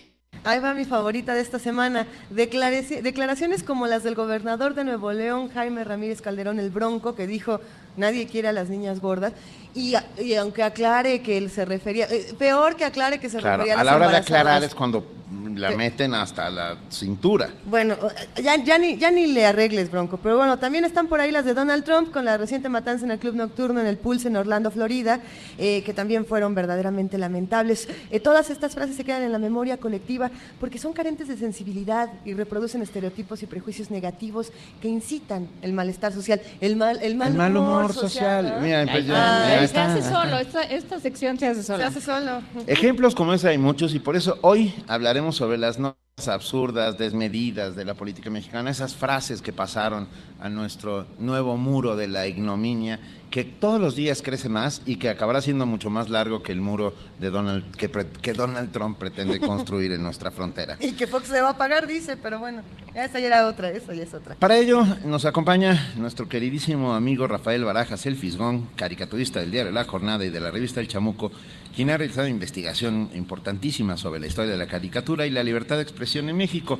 Y haremos una suerte de por mi madre bohemios, aquella famosísima sección de Carlos Monsiváis, donde justamente desmenuzaba estas frases y las hacía pedazos, con toda razón. Querido Fisgón. Benito, ¿cómo estás? Qué gusto de estar contigo, con Luisa y con Juana Inés. Para nosotros es un gusto. No, yo no sé por dónde empezar, porque hay tantas pero, a ver, déjenme echarme el torito. Porque hay, una que a mí me ofendió particularmente y que, y que fue, que, bueno, hay muchas que me ofendieron, pero esta tenía Ernesto Cedillo en una gira presidencial. Aparece una mujer indígena que le pide dinero y él le contesta, no tengo cash. Ay. Sí, eso fue, e, eso fue particularmente bonito, en especial porque de repente te das cuenta que hasta, eh, digamos, la transculturación financiera aparece en los momentos de la mendicidad o de la falta o de la generosidad, ¿no? Eh, fue, fue dramático, ¿no? Sí, sí, sí, es muy fuerte, es muy fuerte. Cada quien se podría eh, empezar a echar frases, eh, algunas podríamos tomarlas con sentido del humor a pesar de que sí eh, están haciendo que el, clima en nuestro país se ponga cada vez más efervescente, pero ¿qué pasa cuando del sentido del humor nos saltamos a los discursos de odio, Fisgón? Por ejemplo, con este, si no me equivoco, era de, Jalisco. Era un funcionario de el funcionario que dice, ¿por qué, qué, mal que no fueron 50, hubieran sido 100 a los que mataron en Orlando? ¿Qué pasa con estas frases cuando ya...? Pues, mira, yo, yo creo que deberíamos de instituir un premio que es el premio Marcial Maciel a la ética sexual. Yo creo que deberíamos de empezar por ahí. Y eh, hay que decir, entre otras cosas, que eh, eh, en este tipo de declaraciones son llevan la voz cantante, por supuesto, los miembros de la jerarquía eclesiástica, ¿no? Hace un mes, el 24 de mayo, el obispo de la diócesis de Aguascalientes, criticó las iniciativas presentadas por Peña Nieto de los matrimonios igualitarios, ¿no? Y, sacó una tesis fantástica que recuerda las tesis del complot judeo-masónico, porque habla de lobbies, dice, habla de lobbies cabilderos gay, ¿no? Dice, estos lobbies minoritarios, lo cito textualmente, estos lobbies minoritarios con sorprendente éxito han venido imponiendo su agenda con la instrumentalización de la Organización de las Naciones Unidas con nuestros países y apoyados por inmensos capitales. ¿No? Dice, apuestan supuestos derechos de, igual, eh, de, derechos de igualdad. Ellos mismos son los que financian el aborto y otras atrocidades. Ah, no, pues sí. Es, que es fantástico porque te das cuenta que hay, eh, eh, vamos, según esta lógica, ¿no? Pues hay un complot eh, eh, lo hay internacional eh, de, lobistas gay que, impulsan estas cosas, ¿no?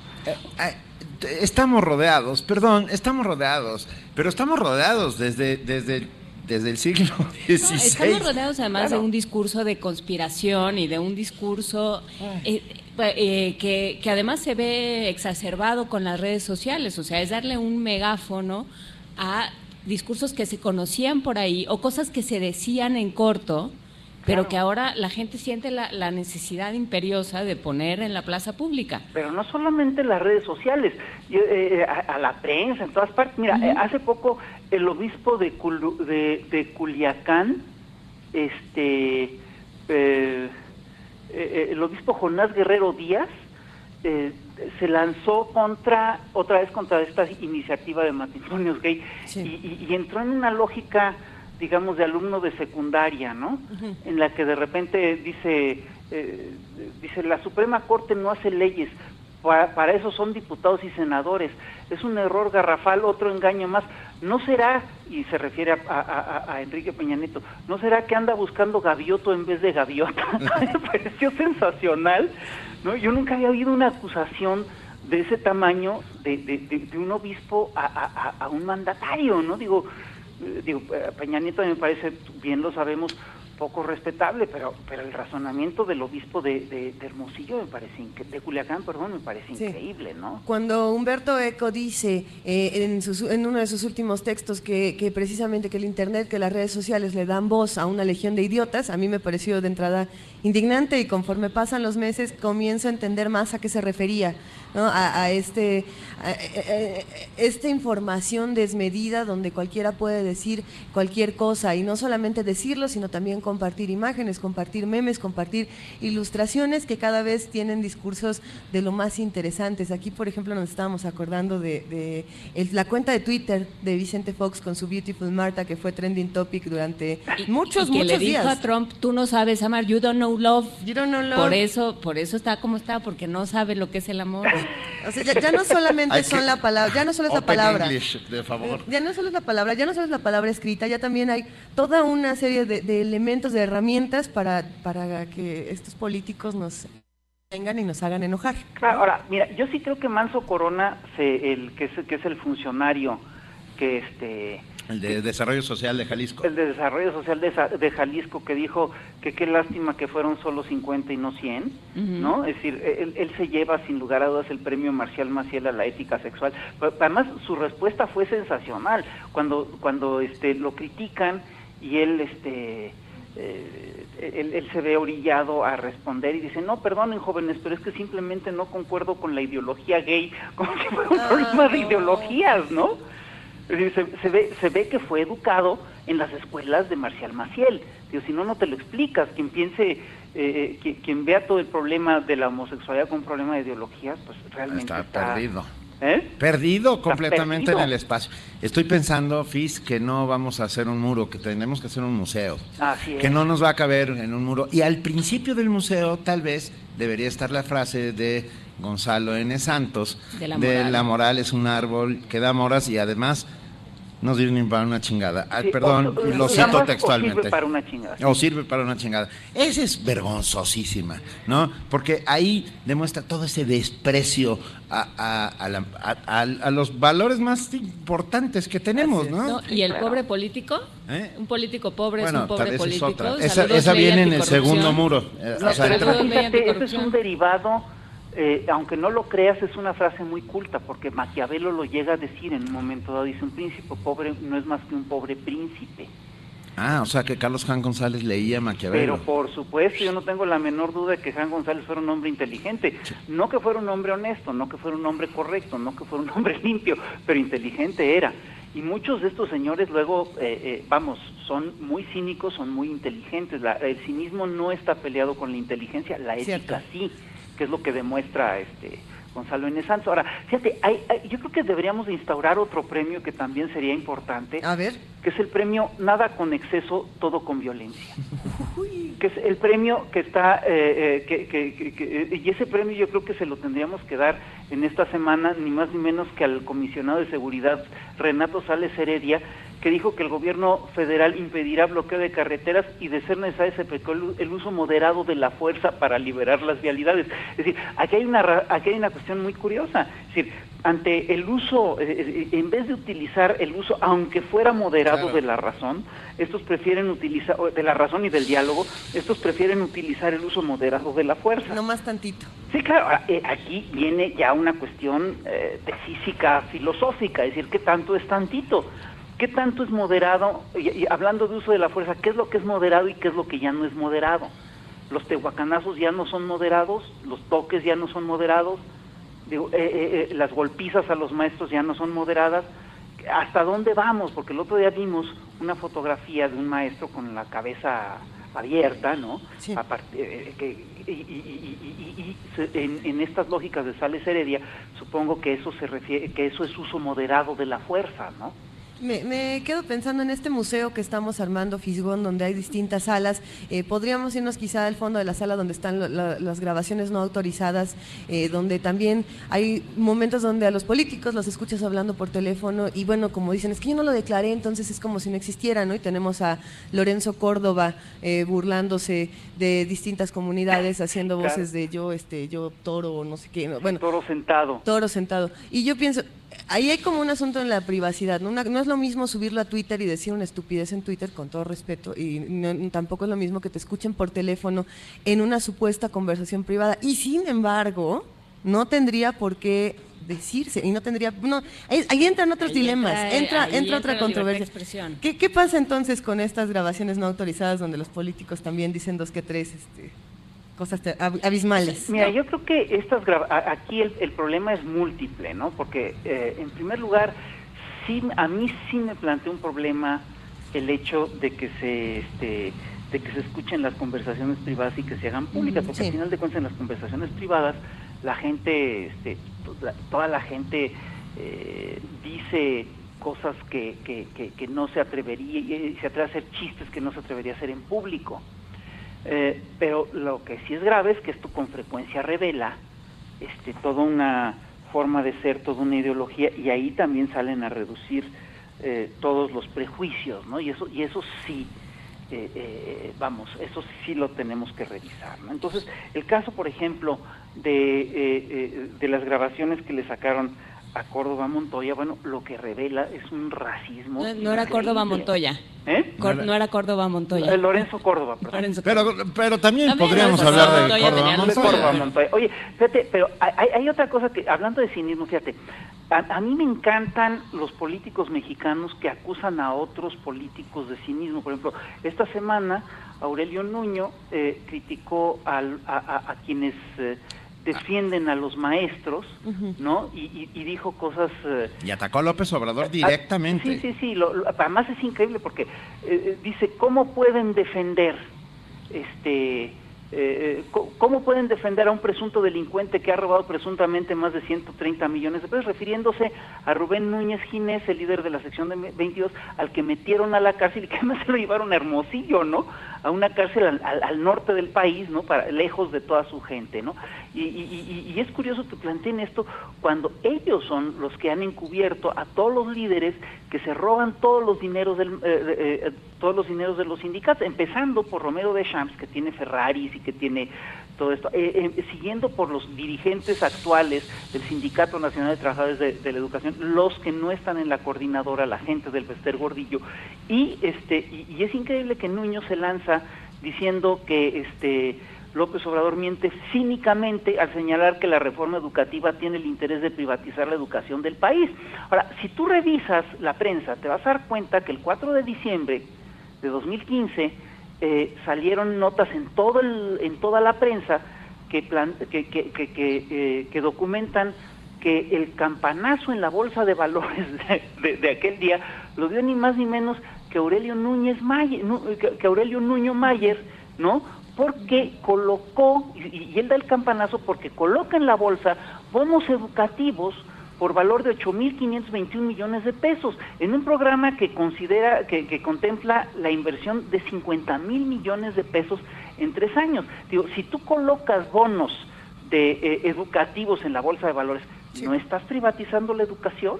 O bien que nos explique qué, qué, significa todo esto. ¿Qué entiende él por privatización? El problema es muy serio. Sí, ese, es el ¿Quién miente y quién es cínico? ¿Dónde está la mentira y dónde está el cinismo? Pero, pero lo, apuntas muy bien, Fisgón. El asunto es que nos podemos burlar de estas frases, podemos reírnos, podemos a veces enfurecernos, pero finalmente están hablando de problemas mucho más profundos. Y a veces en estas frases estamos perdiendo eh, lo central, que, que son estos, estas situaciones durísimas que se están viviendo en el país y cómo de pronto las estamos banalizando. Así es.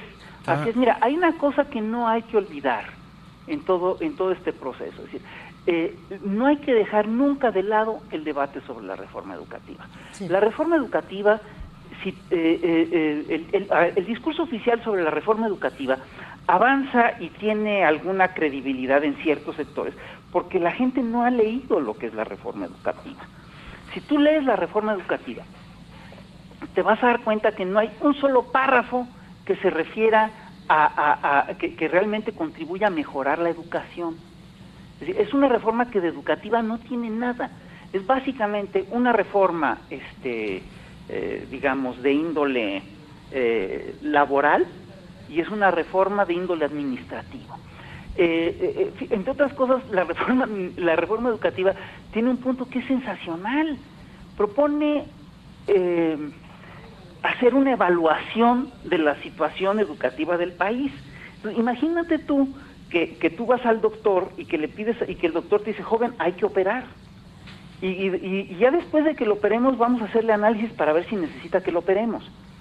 Es, es una cosa increíblemente grotesca, ¿no? Entonces, eh, la reforma sí propone una evaluación obligatoria y periódica a los profesores para el ingreso y la promoción, eh, eh, la promoción y la permanencia de su puesto, pero el problema de fondo es que para eso no necesitas hacer una reforma. La reforma además plantea fortalecer la autonomía de gestión a las escuelas públicas y la idea de fortalecer la, autonomía de gestión es que alumnos, maestros y padres de familia puedan participar en las mejoras de la infraestructura de los planteles y en la compra de materiales educativos y demás. Entonces, ahí es donde entra claramente el, proyecto de Aurelio Núñez de la Bolsa Mexicana de Valores. Ahí es donde entra el proyecto de Escuelas al 100 de los bonos educativos. Y eso, por supuesto, yo quiero que me expliquen cómo, cómo demonios eso no es una privatización. Sí, eh, ¿Eh? desde luego, ¿no? Desde luego ha habido un montón de, mensajes, además, eh, contradictorios. O sea, no solo se ha planteado mal, sino que una vez que se planteó mal, se fue poniendo peor. ¿No? en términos de, declaraciones desafortunadas. Y los medios de... comunicación han echado fuego y lumbre para hacer que parecer que el maestro es el enemigo y que los maestros son el enemigo, lo cual no es cierto. Por cierto, hoy los maestros de la CENTE están en la Ciudadela, a pesar de los esfuerzos del gobierno de la Ciudad de México para impedirlo, gracias al amparo de un juez, lo contamos como es. Sigamos con, con nuestra madre, no, no, con nuestra madre, no. Por mi, bueno, sí. O sea, sí, pero mi, mamá, mi mamá es insumergible, como aguanta todo. Hola, ma, aguanta. Estamos en la radio, ma. Este, no, me las de Fox, Fox, Fox fue la verdad un y no me digas que no, Fis, porque tú lo disfrutaste enormemente. Porque todos los días tú abrías el periódico y tenías motivo para el cartón, no me digas que no. Vicente Fox, eh, mira, Vicente Fox es uno de los genios declarativos que ha dado este país. Y yo que estoy convencido de que una de las eh, eh, yo estoy convencido de que a él lo pusieron ahí para hacernos felices a los caricaturistas. Fíjate que eh, los eh, antes de Fox los funcionarios más o menos se cuidaban o trataban de cuidarse y trataban, sobre todo los presidentes trataban de no decir tantas burradas en público tan seguido. Pero yo nada más te quiero recordar algunas este, algunas de las frases célebres de Fox son sensacionales, ¿no? Por favor. Eh, es decir, por ejemplo, hay una eh, cuando cuando de repente le pregunta un, eh, ante una pregunta expresa de un niño que qué se sentía ser presidente, dice es que ser presidente me da ñañaras. Genial. no, pues sí. Y luego, cuando le preguntan qué opina acerca de la participación del ejército en Chiapas, él declara, está de pelos, como dicen los chavos. No, bueno, el, como dicen los chavos, es importante para que esto tenga... Claro. Te reviro con una que no tiene desperdicio. A ver. Una que no tiene desperdicio, que dice, a veces el presidente de la República es el último en enterarse de lo que pasa. Oye, ¿sabes qué? vuélvete velador en Soriana, carnal. Porque, no, pero además, hay una que tiene, tiene otras que son sensacionales. Dice... Eh, en México somos ricos y pobres. Podemos ser el puente entre dos mundos. y luego, este, cuando después de que de haber dicho eh, todo su rollo de José Luis Borges y de Franz Kafka por Franz Kafka, ¿no? Franz Kafka, sí, dijo Franz Kafka.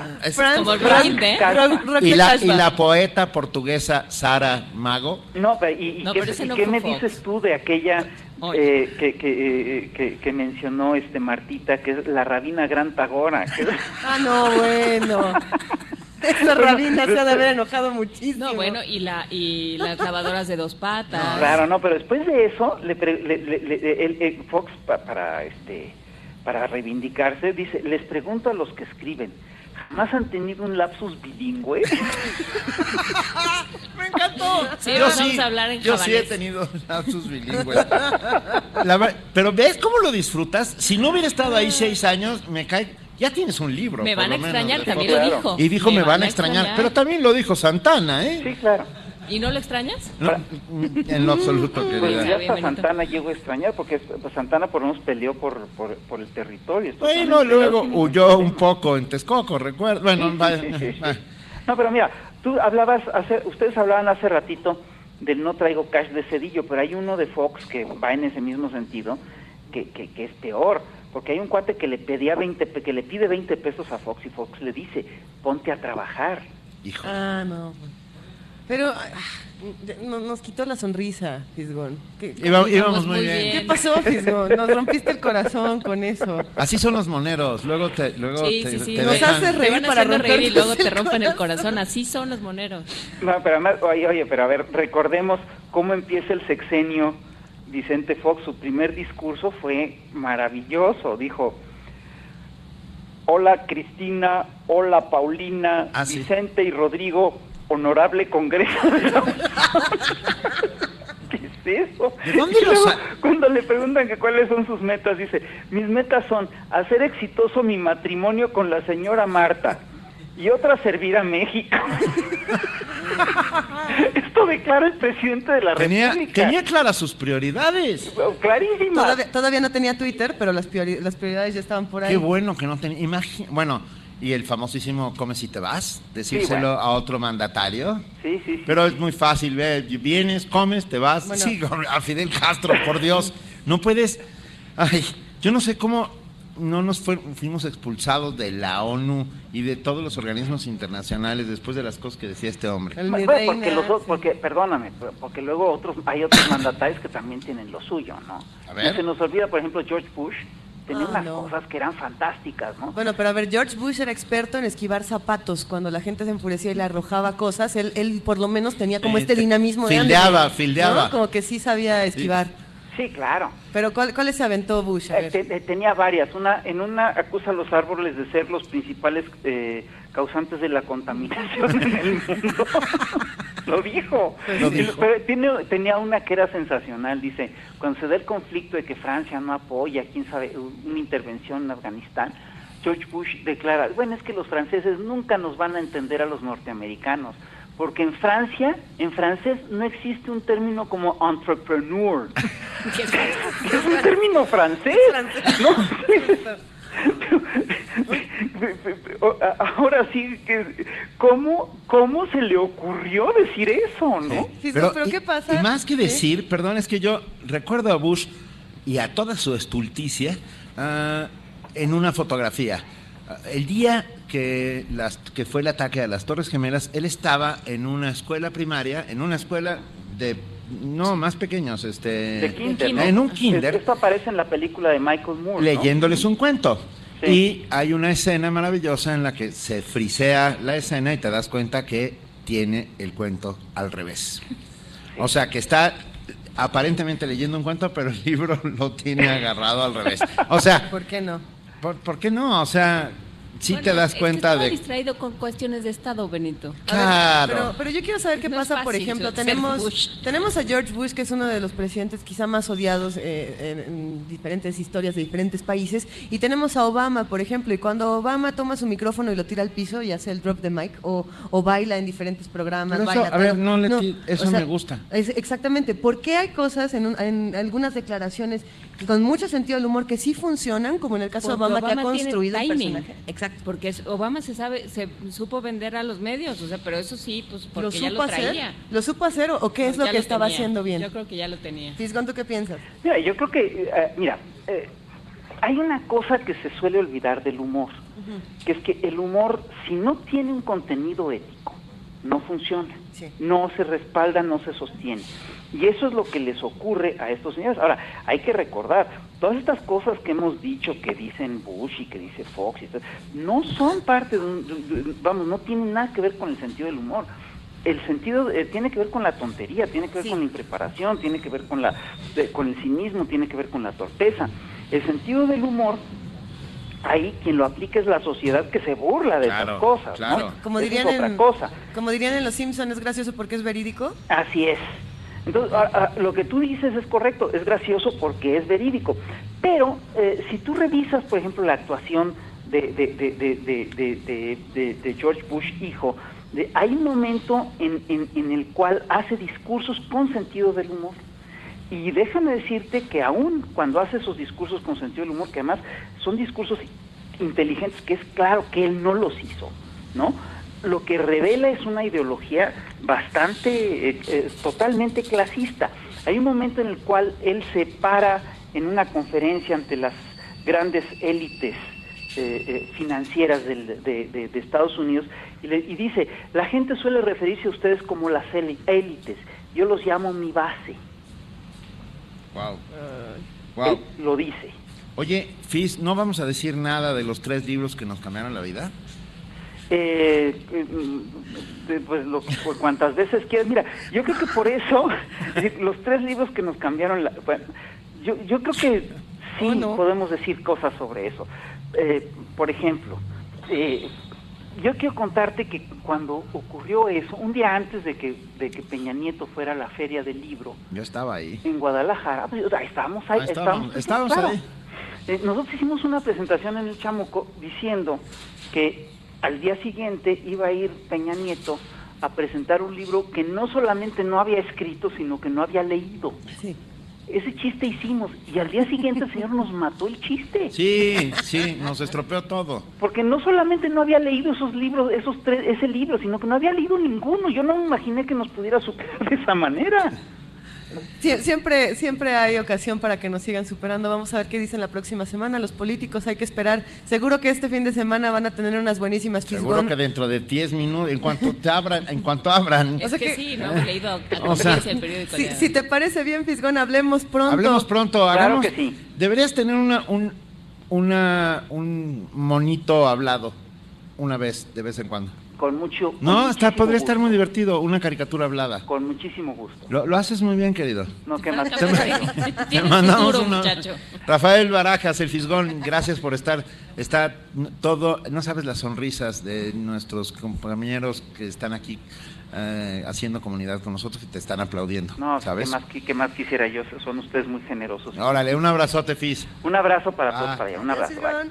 Y para seguir disfrutando, Y recordando materias que han dado pie a tantas buenas reflexiones de nuestros políticos. Y a tantos chistes locales del primer movimiento. Y a tantos chistes locales del primer movimiento con Lalo Guerrero, Marihuana Boogie, de las recomendaciones de Pacho para el aniversario de Monsiváis.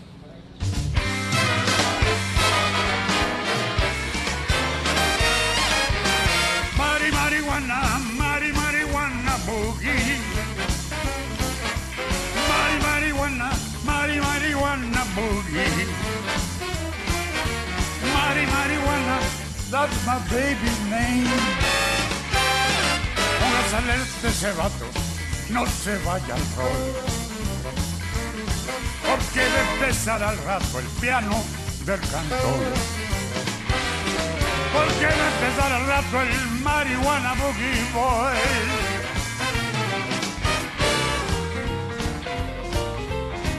No se agüiten después. Pégale duro esas teclas, carnal.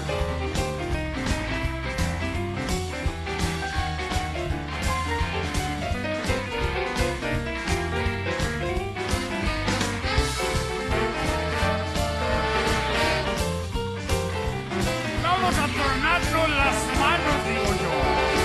Me voy a sacar una jaina toda para echar un buen porro ese.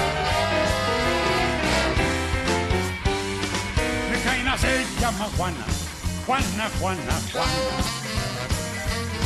Pero ya todos los vatos le dicen marihuana. Mari, marihuana, como te quiero yo.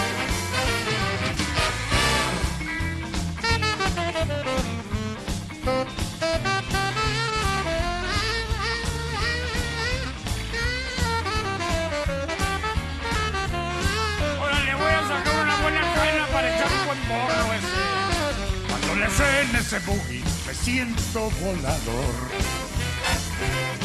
De que le guste esas teclas, que ya estoy aviador. De que le guste esas teclas, que ya estoy volador.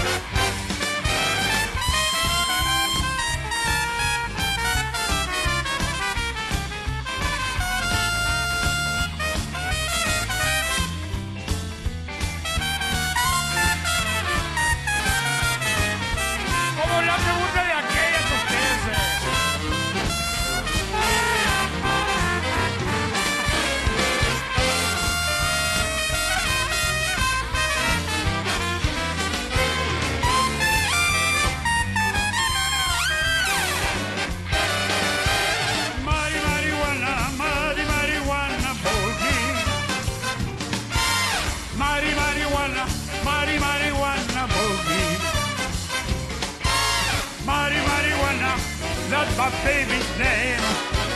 That's my baby's name.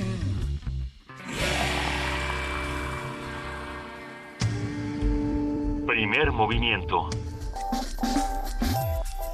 La vida en otro sentido. ¿Qué tal esta rola, eh? Está buenísima. Seguimos Eso. transmitiendo Nos desde... preguntan en redes si Marihuana Boogie también es la universidad. A la niña Conchita Crislip, sí. Sí, ¿cómo no? Marihuana Boogie también es la universidad. Abrazo, niña Cristina. ¿Por qué, la. ¿Por qué la pusimos? La pusimos porque es una de esas canciones que a Carlos Monsiváis... Carlos Monsiváis era, ante todo, un curioso. Y entonces andaba escudriñando por ahí ah, para descubrir cosas extrañas, como, como las que sucedían en Por mi Madre Bohemios o en sus libros de crónicas.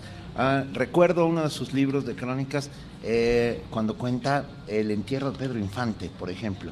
Y es espectacular como lo cuenta, ah, porque esa mirada crítica y autocrítica, au- referencial de lo que somos y de lo que vivimos, pasada por el tamiz de la, del, del salvajismo de su pluma, porque a veces era... Del humor descarnado. Puf, puf, durísimo. Como, no, no, no era Mm. bueno, no era buena idea meterse con Carlitos Monsiváis. Y sin embargo, siempre fue un, un personaje que estuvo en el mejor lado de las batallas, en las mejores trincheras. No es un programa especial a Carlos Monsiváis que duró una semana donde hablamos de las distintas facetas que él tenía como escritor, como cronista y una de esas es como crítico de cine. Y, y con eso vamos a ligar a nuestra siguiente conversación, queridísima Guadalupe Ferrer. Voy a tratar un tema que, que ya ni es tan agradable. De ahí van a quedar, ahí viene Guadalupe con su cosa amarga. A echarnos a perder la diversión. Así es, así es, pero ni modo, así va.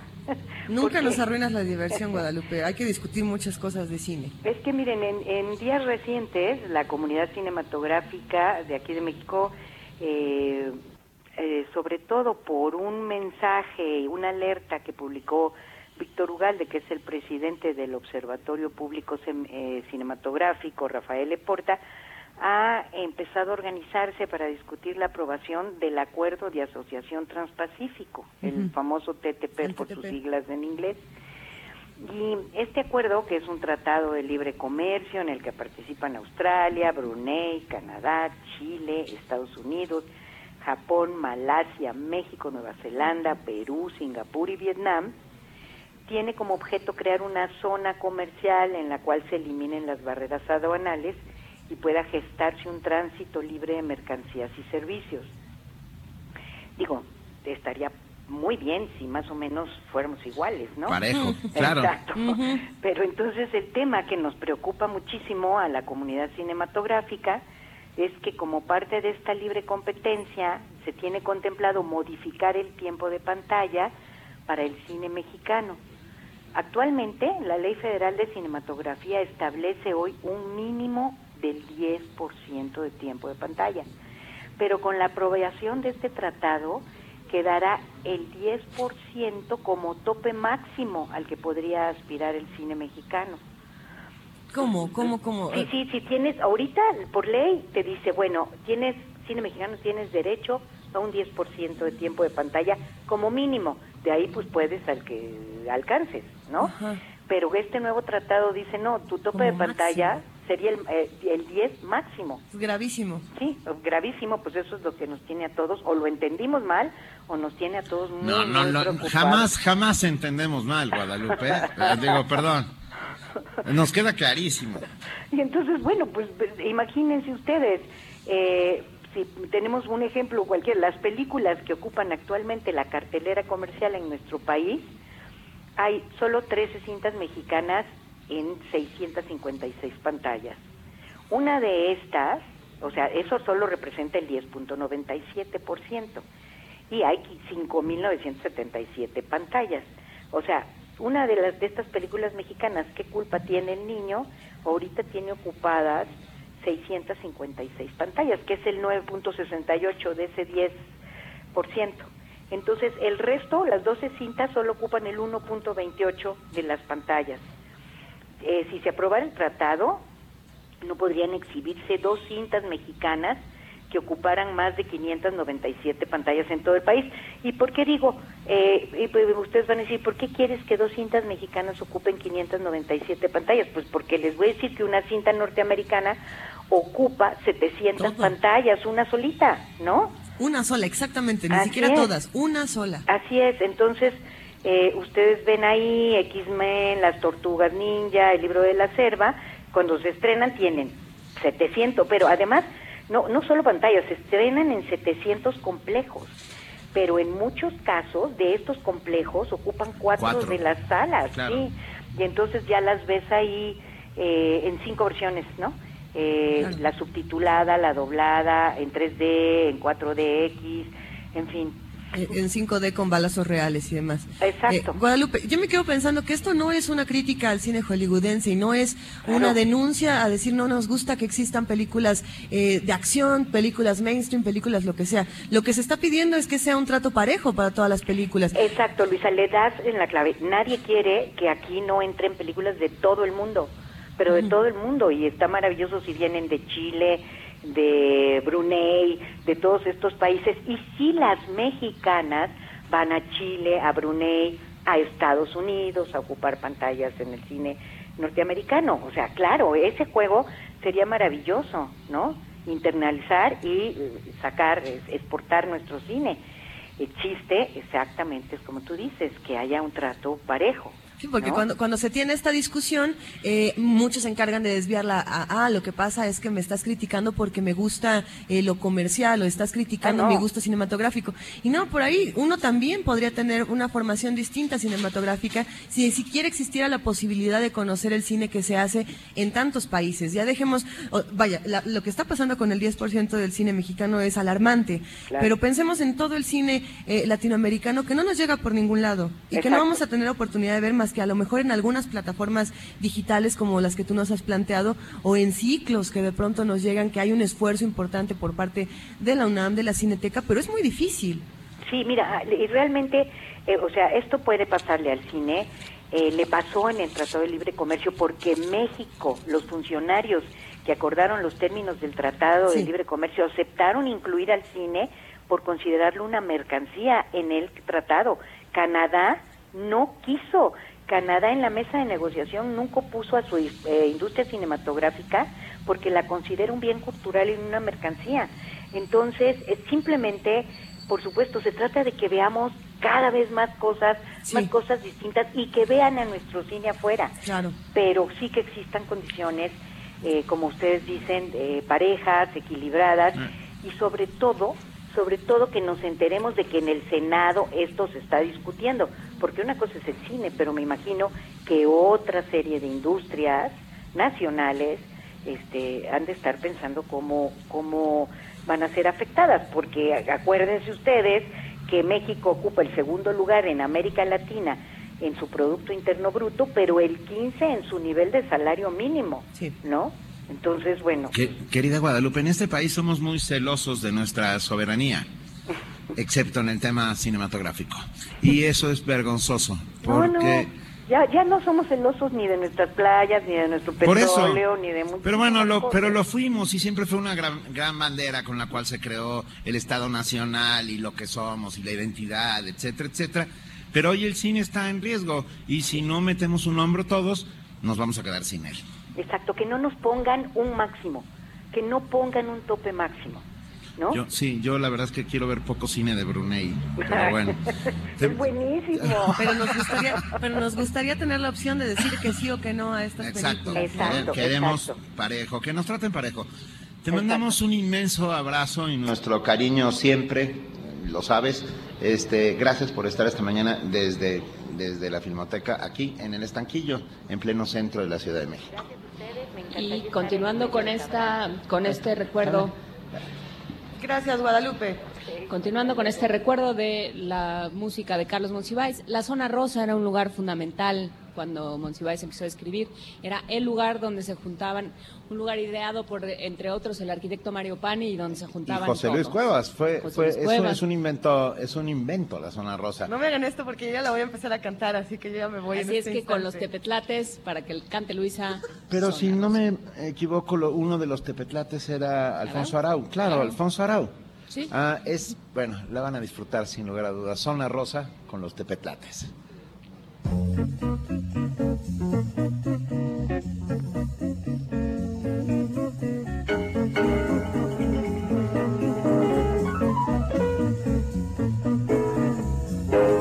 Es la zona rosa, una bella cosa para quien la vida debe ser vivida avec plaisir. Desde Valenciaga hasta Macasaga, muévete gordita, quieres dolce vita, yes indeed. Niza y Hamburgo con paraguas de Cherburgo. Génova, Londres, reforma, la elegancia se transforma. Oui, très bien, chérie, bien. Es la zona rosa, una bella cosa para estar a gusto, observando un busto. Es la zona de arte y de buen gusto.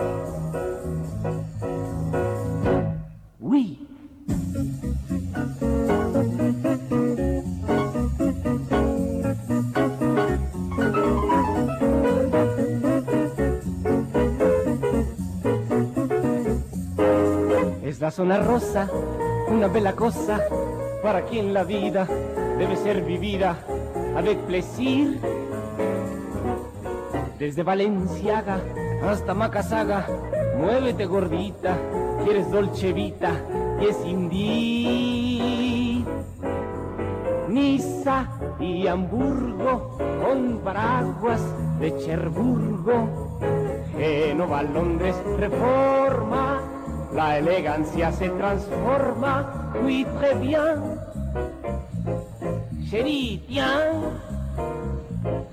Es la zona rosa, una bella cosa para estar a gusto, observando un busto. Es la zona de arte y de buen gusto.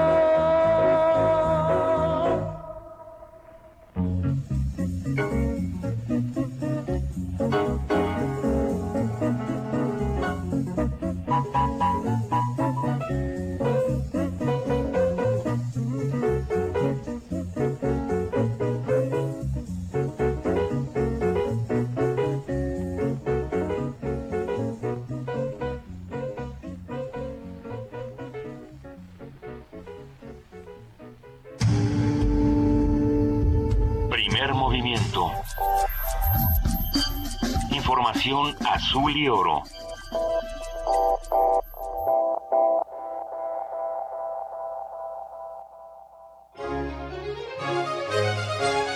Domingo para relajar la mente y el cuerpo. Domingos para cultivar el alma en el escenario. Todos los domingos de junio te invitamos al teatro.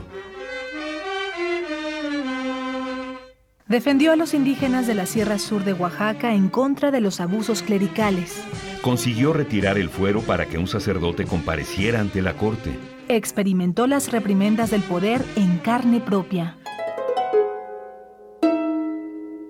Radio UNAM te invita a ver la puesta en escena Benito antes de Juárez, de Edgar Chías, dirección Esteban Castellanos. Te esperamos todos los domingos de junio a las 18 horas en la sala Julián Carrillo de Radio UNAM, Adolfo Prieto 133, Colonia del Valle, cerca del Metrobús Amores. La entrada es libre. Radio UNAM invita.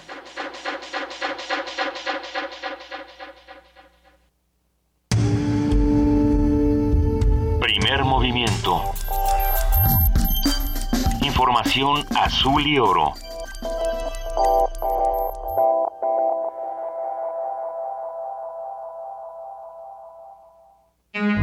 La radio es un canal inmenso. Sus ondas forman puentes interminables. La sala Julián Carrillo trae para ti Radio Arte. paisajes sonoros en vivo. Ciclo a cargo de Emiliano López Rascón. Miércoles 15, 22 y 29 de junio a las 18 horas. Adolfo Prieto 133, Colonia del Valle. Entrada libre Expande tus horizontes. en Radio UNAM. Que se pongan de pie los que quieren opinar libremente. Los que quieren construir puentes y no muros. Que se pongan de pie los que quieren internet para desarrollarse. Las y los que todos los días se la parten por su familia.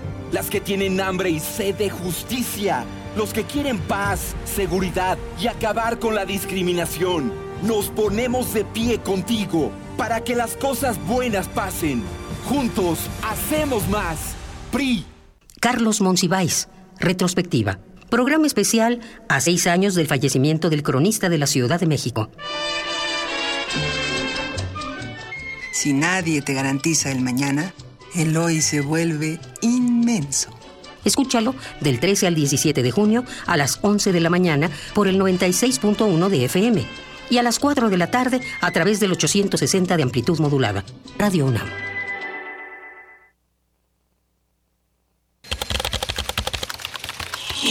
Informativo. La UNAM. Un equipo internacional de astrónomos donde participa Roberto Galval Madrid, académico del Instituto de Radioastronomía y Astrofísica del UNAM, descubrió que los agujeros negros, además de alimentarse de gas muy caliente, también lo pueden hacer de nubes gigantes de gas molecular muy frío en forma de aguaceros grumosos y caóticos. Nacional. Javier Pérez, titular de la Fiscalía General de Morelos, informó que fue localizada una tercera fosa clandestina con al menos 30 cuerpos no identificados. Un juez de la Ciudad de México desechó el juicio de amparo que solicitó el exdirector de Provida Jorge Serrano Limón contra el auto de formal prisión por su presunta responsabilidad en un peculado por más de 25 millones de pesos. La Suprema Corte de Justicia discutirá un proyecto para reconocer el derecho de las mujeres a decidir la interrupción de su embarazo. Estas medidas permitirían abortar por razones distintas a la violación o un embarazo de riesgo para el feto o la madre. Arquidiócesis Primada de México rechazó la norma oficial de la Secretaría de Salud que permite practicar abortos en todo el país en casos de abuso sexual. La Iglesia Católica señaló que es una excusa simple de las mujeres para abortar, acto que es peor que la violación. El gobierno de la Ciudad de México puso en marcha el protocolo para la atención de personas en situación de calle. Se busca ofrecer alternativas a cerca de 4.000 personas que se encuentran en esa condición. Economía y finanzas. Armando Senra, director de la consultora BlackRock, dijo que las naciones latinoamericanas deben adaptarse a los nuevos cambios globales si desean tener éxito regional. ¿Qué hacer entonces? Estoy de acuerdo con Mauricio que tenemos que tener políticas inteligentes, fiscales, monetarias y también películas de, eh, políticas de tasa de cambio inteligentes, pero tenemos que basarnos y confiar en el sector privado. Esto Internacional. Enrique Alves, ministro de Turismo de Brasil, presentó su renuncia luego de que se reveló que recibió más de 400 mil dólares en sobornos provenientes del esquema delictivo asociado al caso Petrobras. Con esto, el presidente interino Michel Temer perdió su tercer secretario acusado de corrupción. La Fiscalía de Guatemala acusó al expresidente Otto Pérez por nuevos cargos de corrupción derivados de su presunta participación en una organización criminal dedicada al financiamiento electoral ilícito y lavado de dinero. Habla el exmandatario guatemalteco. Esto lo han convertido en un circo, lo han convertido en un show. eh, quieren hacer las cosas y litigar mediáticamente y políticamente, cuando aquí es con pruebas y tenemos que, ellos tienen que demostrar eso que me están imputando. Hacen un listado, se pasaron media hora leyendo una serie de proyectos que yo ni los conozco y están diciendo que de ahí yo recibía una comisión, pero eso me lo tienen que demostrar. No es solo de venirse a sentar aquí y venirlo a decir como lo han estado haciendo. Organizaciones sociales en Bogotá, Colombia, se manifestaron en contra del alcalde Enrique Peñalosa, pues aseguran que sus políticas públicas afectan a las clases más pobres. Habla Alejandro Wilch, presidenta del Sindicato Obrero de Bogotá. Lo que él quiere hacer en este momento es eh, recuperar para la derecha estos 12 años de ganancias sociales que tuvo Bogotá y quiere pues obviamente empezar a generarle los recursos que, de- que dejaron de recibir pues estos sectores poderosos de la ciudad. Estudiantes y trabajadores de las universidades públicas de Costa Rica se manifestaron frente a la casa presidencial de ese país para exigir mayor presupuesto educativo. Habla Rosemary Gómez, integrante del Sindicato Universitario de San José. Ver la evaluación bien de cuál ha sido la inversión que ha tenido la universidad. Nosotros hemos dado seguimiento, ¿verdad?, de, de cómo se ha invertido ese presupuesto y consideramos que se requiere mayor inversión en el tema de regionalización, en la ampliación de cupos para que haya más accesibilidad. Deportes. Estados Unidos es el primer clasificado a las semifinales de la Copa América Centenario, luego de vencer 2 por 1 a Ecuador. En actividad de la Eurocopa 2016, hoy jugarán Italia contra Suecia, República Checa frente a Croacia y España contra Turquía.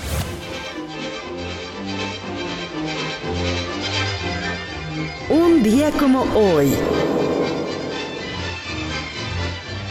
El 17 de junio de 1882 nació Igor Stravinsky, compositor y músico ruso. Es considerado uno de los mejores exponentes de la música clásica moderna. La consagración de la primavera, El pájaro de fuego y El rey de las estrellas son algunas de sus obras más reconocidas. Hasta aquí la información, esperamos en nuestro corte de las 12. Radio UNAM. Clásicamente informativa. Movimiento. Donde todos rugen, el puma ronronea.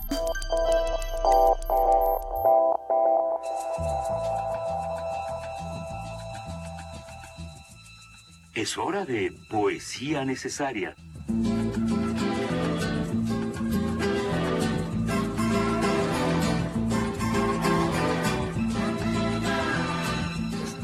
Aquí desde el Museo del Estanquillo y hoy poesía necesaria en voz de su autor, lo cual es maravilloso. Llegó con nosotros nuestro amigo poeta David Roura y trae su libro en la mano y le pedimos con mucho gusto que nos lea un poema de entrada. Bienvenido. Gracias, gracias, Benito. Muchas Muchísimas gracias por estar con nosotros. Así que. David, ¿qué nos vas a leer?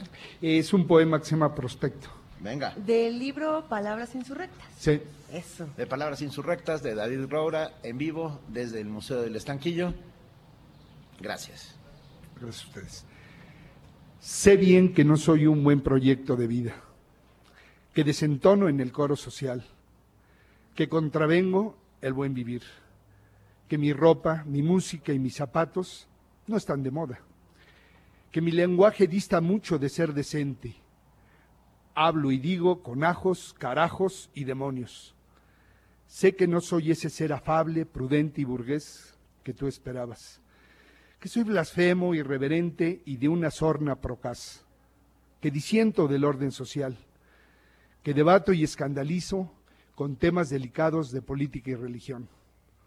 Sé que soy osado, escéptico, irreverente, controvertido. Digamos que soy demasiado racional, que no creo en Dios, que soy un decidido anarco-marxista, antiimperialista y globalifóbico cabrón. Sé que no soy un buen prospecto. Nunca lo fui. Pero tú sabes, amor, piénsalo. A mi lado nunca te vas a aburrir.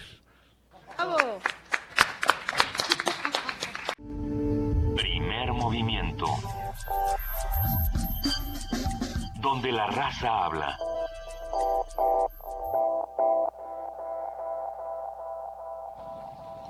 Seguimos aquí. Seguimos aquí. Ah, antes, ¿puedo leer algo rápido? Perdón. Adelante, ah, adelante. ¿Les va a gustar? ¿Nos Juana va a gustar? Sí, Juana Inés Luisa. Hoy, en el país, ah, en la opi- una opinión de Juan José Millás. Este maravilloso escritor español. Si me permiten leerlo, es bastante corto eh, esta, esta, esta opinión de Millas, pero me, me parece acertada, francamente. Dice Millas, cuando un cocinero se hace famoso, escribe un libro. Cuando un deportista se hace famoso, escribe un libro. Cuando un criminal se hace famoso, escribe un libro. Cuando un alpinista se hace famoso, escribe un libro. Cuando un actor se hace famoso, escribe un libro. Cuando un locutor de televisión se hace famoso, escribe un libro. Cuando un cantante se hace famoso, escribe un libro. Cuando un político se hace famoso, escribe un libro. Cuando un millonario se hace famoso, escribe un libro. Cuando un corrupto se hace famoso, escribe un libro. Cuando un expresidiario se hace famoso, escribe un libro. Cuando un youtuber se hace famoso, escribe un libro. Cuando un torero se hace famoso, escribe un libro. Cuando un famoso se vuelve más famoso, escribe otro libro. Y así, de forma sucesiva, todos los caminos conducen al libro. Sin embargo, cuando un escritor escribe un libro, no puede hacerse cocinero, ni deportista, ni actor, ni político. Cuando un escritor escribe un libro, se pone a pensar en el siguiente, que quizás le salga o quizás no. A lo mejor le sale y lo publica y la editorial le invita a firmar ejemplares en una feria de libro a la que el escritor acude ingenuamente para comprobar que quienes de verdad firman son los alpinistas, los expresidiarios, los actores, los youtubers. Viene a ser, piensa, como si en un congreso sobre la salud tuvieran más éxito los curanderos que los médicos. Claro que todo el mundo tiene derecho a escribir libros y a establecerse como curandero, incluso a escribir libros sobre la curandería. Pero un congreso de oncólogos debería ser un congreso de oncólogos. El escritor decide no acudir en el futuro a ninguna feria, pero el miedo a ser tachado de envidioso le conducirá a la siguiente. Y hablando de envidia, Benito. Hablando de envidia y de hipérbole y de ese momento, vamos y de y de los boleros y los arrabales y a el los cabaret. que Monsiváis le entraba con a los que Monsiváis iba con, con enorme felicidad. Esta canción de Sonia y Miriam, que dice cosas como, cuando digo tu nombre tengo envidia de mi voz. Así es que por favor, escuchen Envidia con Sonia y Miriam, recomendación de Pacho Paredes, director del Chopo.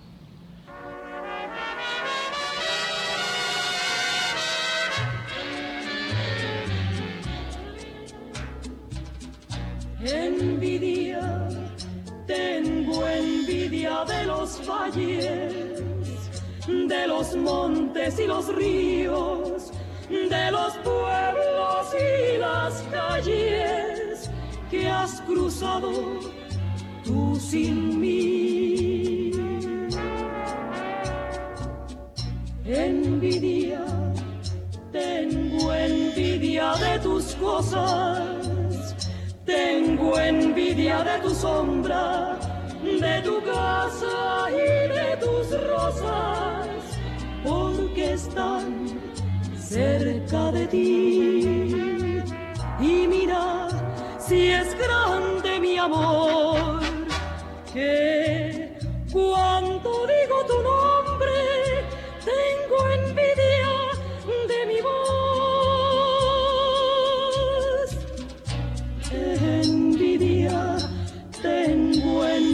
del pañuelo que una vez secó tu llanto. Y es que yo te quiero tanto que mi envidia es tan solo amor.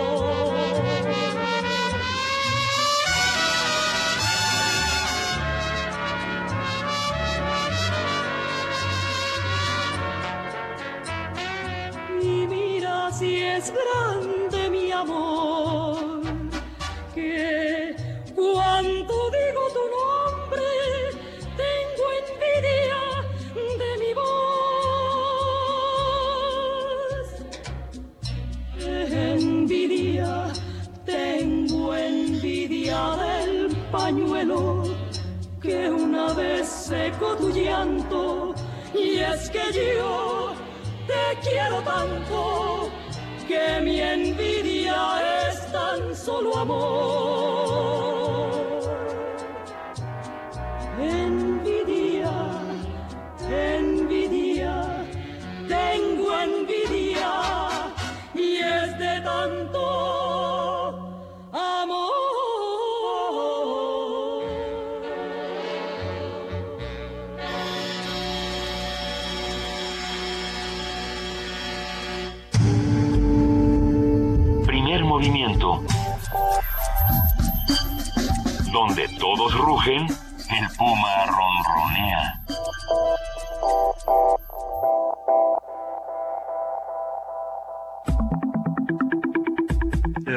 Mesa del día. Los pobres nunca serán modernos, se comunican por anécdotas, no por estadísticas. Además, entre nosotros y la moda se interponen los harapos, y el subdesarrollo no es poder mirarse en el espejo por miedo a no reflejar. Por favor, ya no le diga cinismo, dígale sinceridad. Hablar de Carlos Monsiváis es hablar de cine, de política, de espectáculo, personajes históricos, movimientos sociales, medios de comunicación, sociedad, la gente de la calle y hasta de fútbol. Es sin duda reconocido en el medio periodístico, intelectual y literario como el único escritor y cronista mexicano capaz de realizar de forma desenfadada una crítica del México contemporáneo. A seis años de su muerte, que se conmemoran el próximo domingo 19 de junio, ah, hoy conversaremos sobre lo que Carlos Monsiváis representa para este país con el doctor Armando Bartra, sociólogo, escritor y profesor investigador de la UAM Xochimilco, y con Enoc de Santiago, director del Museo del Estanquillo. Armando, bienvenido. Ah, Armando. Armando Te- Bartra. Parece ser que estamos teniendo un poco de problemas con la comunicación con Armando Bartra. Hola. Sí, yo los escucho. Ah, Armando, ¿cómo estás? Muy bien, muy bien. Juana Inés, Luisa, Benito, buenos días. Buenos días, gracias por acompañarnos esta mañana. A ver, ¿qué, qué México retrató Carlos Monsiváis? Bueno, es difícil sintetizarlo. Este, su obra a ustedes les consta Días de Guardar, eh, Amor Perdido, Entrada Libre, este, resumidos en unas cuantas palabras para un programa de radio. Yo diría que es la crónica del segundo, de la segunda mitad del siglo XX mexicano y esto es eh, el periodo que encarna el derrumbe del logro filantrópico, el modo en que Octavio Paz designó al Estado mexicano, que durante esas décadas se desenmascara como, como el asesino serial en que se había convertido. Y el emblema de esto es en 68, sin duda, el rostro eh, de, del presidente Díaz Ordaz. Es, de algún modo, este periodo, estos 50, 60 años, el fin del mito de la revolución hecha gobierno, también el desencuentro, las desavenencias, las rupturas, los pleitos de familia, de la gran familia revolucionaria, no solo entre sí, sino con el pueblo de México que los había seguido hasta entonces. Yo creo que, que- el siglo, la segunda mitad del siglo, que a mí me tocó vivir, eh, que le tocó vivir y, cronicar a, a Carlos Monsiváis, es de algún modo el retrato de Dorian Gray, ¿no? De- del milagro mexicano, el paulatino, progresivo deterioro de este, de este milagro mexicano que se presentaba todavía como, como bello, como plausible, como armónico. Eh, y este es un desfiguro histórico que había que cronicar y que Carlos cronicó de la única manera posible, es decir, a través de la ironía, a través del, humor mordaz. Eh, yo creo que esto es, el siglo del fin de- del mito de la Revolución. Y, y tal vez, Armando, no sé si estás de acuerdo, el redescubrimiento de lo popular. Claro. ¿No? Claro, pero, pero yo creo que, que lo popular había que redescubrirlo, eh, había que, que encontrar a alguien que fuera el mediador claro. entre lo popular y lo culto, para que los cultos redescubrieran lo popular. Es decir, este, eh, eh, eso de que hay que redescubrir lo popular es eso como que había que descubrir América, ¿no? Sí, sí, sí. América ahí estaba y los que aquí estábamos, pues aquí estábamos desde hacía un buen rato. Y llegaron los señores y dijeron que nos habían descubierto. Y resulta que la gente de libros, la gente de letras, la gente de cubículos, la gente de salones, de pronto descubre lo popular. Lo popular estaba más que descubierto por el pueblo. Se requería un mediador, se requería alguien que fuera capaz de estar al mismo tiempo en todos los ámbitos, un hombre omnipresente, y este fue Carlos Monsiváis, que podía estar en la carpa, que podía estar en el cine de Piojito, que podía estar este, eh, eh, en la tocada de rock, que podía estar en el mitin político, y que podía al mismo tiempo escribir libros que leían los intelectuales y eh, dar conferencias que escuchaban los intelectuales. En ese sentido, sí, estoy de acuerdo, el- la segunda mitad del siglo pasado fue también el redescubrimiento por parte de, de los cultos de que había una cultura popular, pero este, esa cultura popular estaba muy saludable y sana desde mucho antes. Y no solo, eh, Armando Bartra, no solo la cultura popular, fue, eh, lo, lo, comentábamos cuando hablábamos con, con, el Fisgón de Por mi Madre Bohemios, eh, era alguien que estaba todo el tiempo, precisamente porque estaba, porque estaba suficientemente fuera y porque tenía, eh, digamos, un capital, lo que diríamos un capital humano, ¿no? Una, una enorme credibilidad y un estar fuera de todo, de no deberle a nadie, tenía una posibilidad enorme de estorbar y de dar lata eh, en términos políticos, culturales y sociales. ¿Qué, eh, ¿Qué tan importante fue para el siglo XX mexicano desde el punto de vista de construcción de ciudadanía, de discusiones y de temas y de batallas? ¿Qué tan importante fue Carlos Monsiváis? Yo creo que no hay un personaje eh, más importante para estos 50 años, 60 años que Carlos, que Carlos Monsiváis. Eh, cuesta trabajo para mí tomar distancia y evaluar con objetividad. Eh, lo conocí muy pronto, lo conocí quizá en 1960 en la Facultad de Filosofía y Letras de la UNAM, lo, lo seguí eh, frecuentando en algunos periodos y en otros simplemente leyendo porque no participamos en los mismos procesos y aunque él estaba casi en todas partes, no era tan fácil encontrárselo. Eh, y me cuesta trabajo evaluarlo con objetividad, pero cuando menos para mí y creo que para muchos de mi generación, eh, eh, decir qué, qué diría Carlos o qué dice Carlos o qué dijo Carlos o qué dirá Carlos de tal cual cosa era un referente fundamental. podíamos estar de acuerdo o no con lo que él dijera, pero era una opinión que todo el mundo tomaba en cuenta. Y era una opinión que abarcaba tantos temas que, eh, no había nadie que pudiera obviarla, que pudiera eh, dejarla de lado.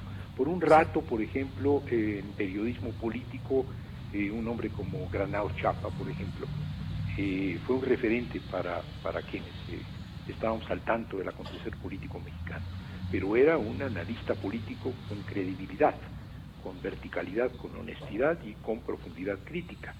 Eh, Carlos Monsiváis lo fue, lo fue siempre, pero eh, abarcaba los ámbitos de la cultura, los ámbitos de, la vida de la vida cotidiana, los ámbitos de, del reventón, del bolero, del cine popular, de, de cuanto hay. Y en ese sentido este, es en efecto el protagonista por excelencia de, de un siglo que mostró la decadencia de un sistema y que la mostró como tenía que ser a través de la ironía. Y, un tema del cual tú y Juan Manuel Cochea trabajaron un montón, que es la gráfica, la gráfica mexicana. Ah, creo que Carlos encontró cosas sorprendentes y no solo las encontró, sino que luego las contó de una manera muy espectacular. Sí, sí, Carlos nos descubre muchas cosas, ¿no? Eh, tú estás mencionando ahora algo que, bueno, a mí no me lo descubrió, creo que todos en alguna época leímos, leímos cómics, leímos historietas, pero Carlos, eh, eh, por ejemplo, redescubrió para quienes ya estábamos grandecitos y quizás nos habíamos olvidado o nunca habíamos leído a la familia Burrón, que la familia Burrón era un testimonio de la época tan valioso, tan importante como el propio Carlos Monsiváis o como el cine de la época de oro de, este país. Este, eh, la familia Burrón sería un caso, no es el único. Pero, pero yo creo que Carlos nos reveló otras cosas, la trascendencia de lo trivial, la relevancia de lo presuntamente frívolo, y a la vez la vacuidad, el vacío, la, la oquedad de lo engolado, de lo solemne. Y esto es lo que le permitía acercarse, por ejemplo, a la cultura popular eh, con muchísimo respeto y acercarse a la cultura elevada con, con muy poco respeto, por cierto. Eh, mostrarnos que la cultura popular era increíblemente sofisticada, eh, el cine, la historieta, pero también el bolero, la fotografía de todo tipo, mostrarnos, eh, eh qué sé yo, que, que, el cosmopolitismo y el frecuentar la cultura estadounidense no era ser traidor a la patria, ¿no? que se, pueda, se podía ser terriblemente nacionalista y a la vez admirar profundamente la cultura popular y la cultura popular industrial de Estados Unidos. Yo creo que todo esto son aportes de Carlos y todos ellos se expresan, entre, otras cosas, efectivamente, y hay que mencionarlo aquí, en el estanquillo, que es una, una herencia que ya quisiéramos eh, en otros autores. ¿no? Este, es alguien que nos dejó un testimonio no solo de lo que, de lo que pensó, sino de su condición de coleccionista, un coleccionista de todo, De todo. Un, pepenador, pues. Sí. Este, si yo me compraba carros en algún sitio, en la Lagunilla o en la Plaza del Ángel, en donde competía con los personeros de Carlos Slim, que le ganaban las cosas y le daba mucho coraje, o con este que también le ganaba las cosas le daba menos, menos coraje. Y esta, esta cercanía con, con, con las cosas viejas, con las cosas marginales, con las cosas usadas, es lo que le dio esta capacidad de, de dejar testimonio de un siglo. Y, ahí hay algo muy interesante, Armando Barta, que también podemos discutir eh, con Enoc de Santiago, que nos acompaña en esta mesa, el director del Museo del Estanquillo, y es poder leer, como lo decíamos al principio de este programa, a Carlos Monsiváis a través de los objetos. Hay una lectura que se puede hacer a través de la palabra escrita, a través de la, de la palabra hablada de Carlos Monsiváis, y otra que es a través de sus colecciones, a través de, toda la, de todo lo que él fue recolectando a lo largo de los años. Y a partir de esa colección podemos crear otro personaje que ha convivido con voces contemporáneas distintas. Enoch, ¿qué opinas de, de todo esto? Muy bien, este, ¿qué tal? Buenos días, Armando. Muy buen día. Este, Hola, buenos días. buenos días a todos los de, eh, de la mesa. Eh, bueno, yo creo que sí, efectivamente, eh, a través de las colecciones de Carlos Monsiváis, pues es otra manera de leerlo, ¿no? Eh, no solamente a través de su palabra eh, eh, escrita, sino a través de las colecciones, pues podemos ver también pues el devenir histórico de nuestro país de mediados del siglo eh, XIX hasta prácticamente poco antes de su muerte, ¿no? Hasta la actualidad. Y bueno, eh, eh, todas estas colecciones que tienen que ver con arte popular, con documentos históricos, gráfica, miniatura que tanto le interesaba, Sí. eh, caricatura, etcétera, pues podemos vernos reflejados todos los mexicanos y bueno, pues eh, con ese motivo pues estamos organizando, eh, me gustaría entrar de lleno pues al sexto aniversario luctuoso que tendremos el día de mañana, queremos hacerles una atenta invitación. Eh, mañana, eh, en coordinación con la Dirección de Publicaciones de la Secretaría de Cultura Federal, eh, con el apoyo también, claro está, de la Secretaría de Cultura del Gobierno de la Ciudad y este museo, pues tendremos el sexto aniversario, el, el homenaje a Carlos Monsiváis en este sexto aniversario luctuoso, en donde tendremos, pues como primer eh, como primer evento a las once y media, pues una sesión de lectura de obra de Carlos Monsiváis con participantes de las salas de lectura, de publicaciones, de los libroclubs y pues todo el público que quiera acompañarnos para dar inicio también posteriormente a una serie de talleres, una serie de talleres dirigidos principalmente a niños y a jóvenes, talleres que hemos eh, eh, titulado, el primero de ellos Sensacional de lucha, lucha libre, que bueno, pues será eh, tomando como base datos biográficos de Carlos, eh, en donde, bueno, pues los asistentes reunirán atributos que hacen del autor un superhéroe. Un taller muy divertido y también tendremos otro que se llama Impreso en la Memoria, taller en que los asistentes elegirán, basados en la obra del escritor, máximas, sentencias o frases memorables para preservarlas sobre una imagen de Monsiváis impresa con la técnica de refujado. Pero algo bien interesante también que le platicaba a Benito hace un rato es que tendremos aquí un taller de serigrafía para poder imprimir en tu propia playera la cara de Monsiváis. Este será, eh, bueno, Ya- yo ya le pedí una. Así es. Y se la dejé pagada. Bueno, Bueno, decorativo este- no era, ¿eh? ¿Eh? Decorativo no era, digo, No, tenía muchas cualidades. pero Querida, la, est- la estética Así es. popular así funciona. Está bueno, está bueno. Bueno, pues esto será entonces, invitamos a todo el público que traiga su propia playera. No tenemos playeras aquí para, para, para otorgarlas a toda la gente que venga, pero bueno, tienen que traer su propia playera o se la pueden quitar de una vez si quieren dejarla aquí que mañana, eh, para que estampemos la cara de Monsiváis y lo lleven con ustedes.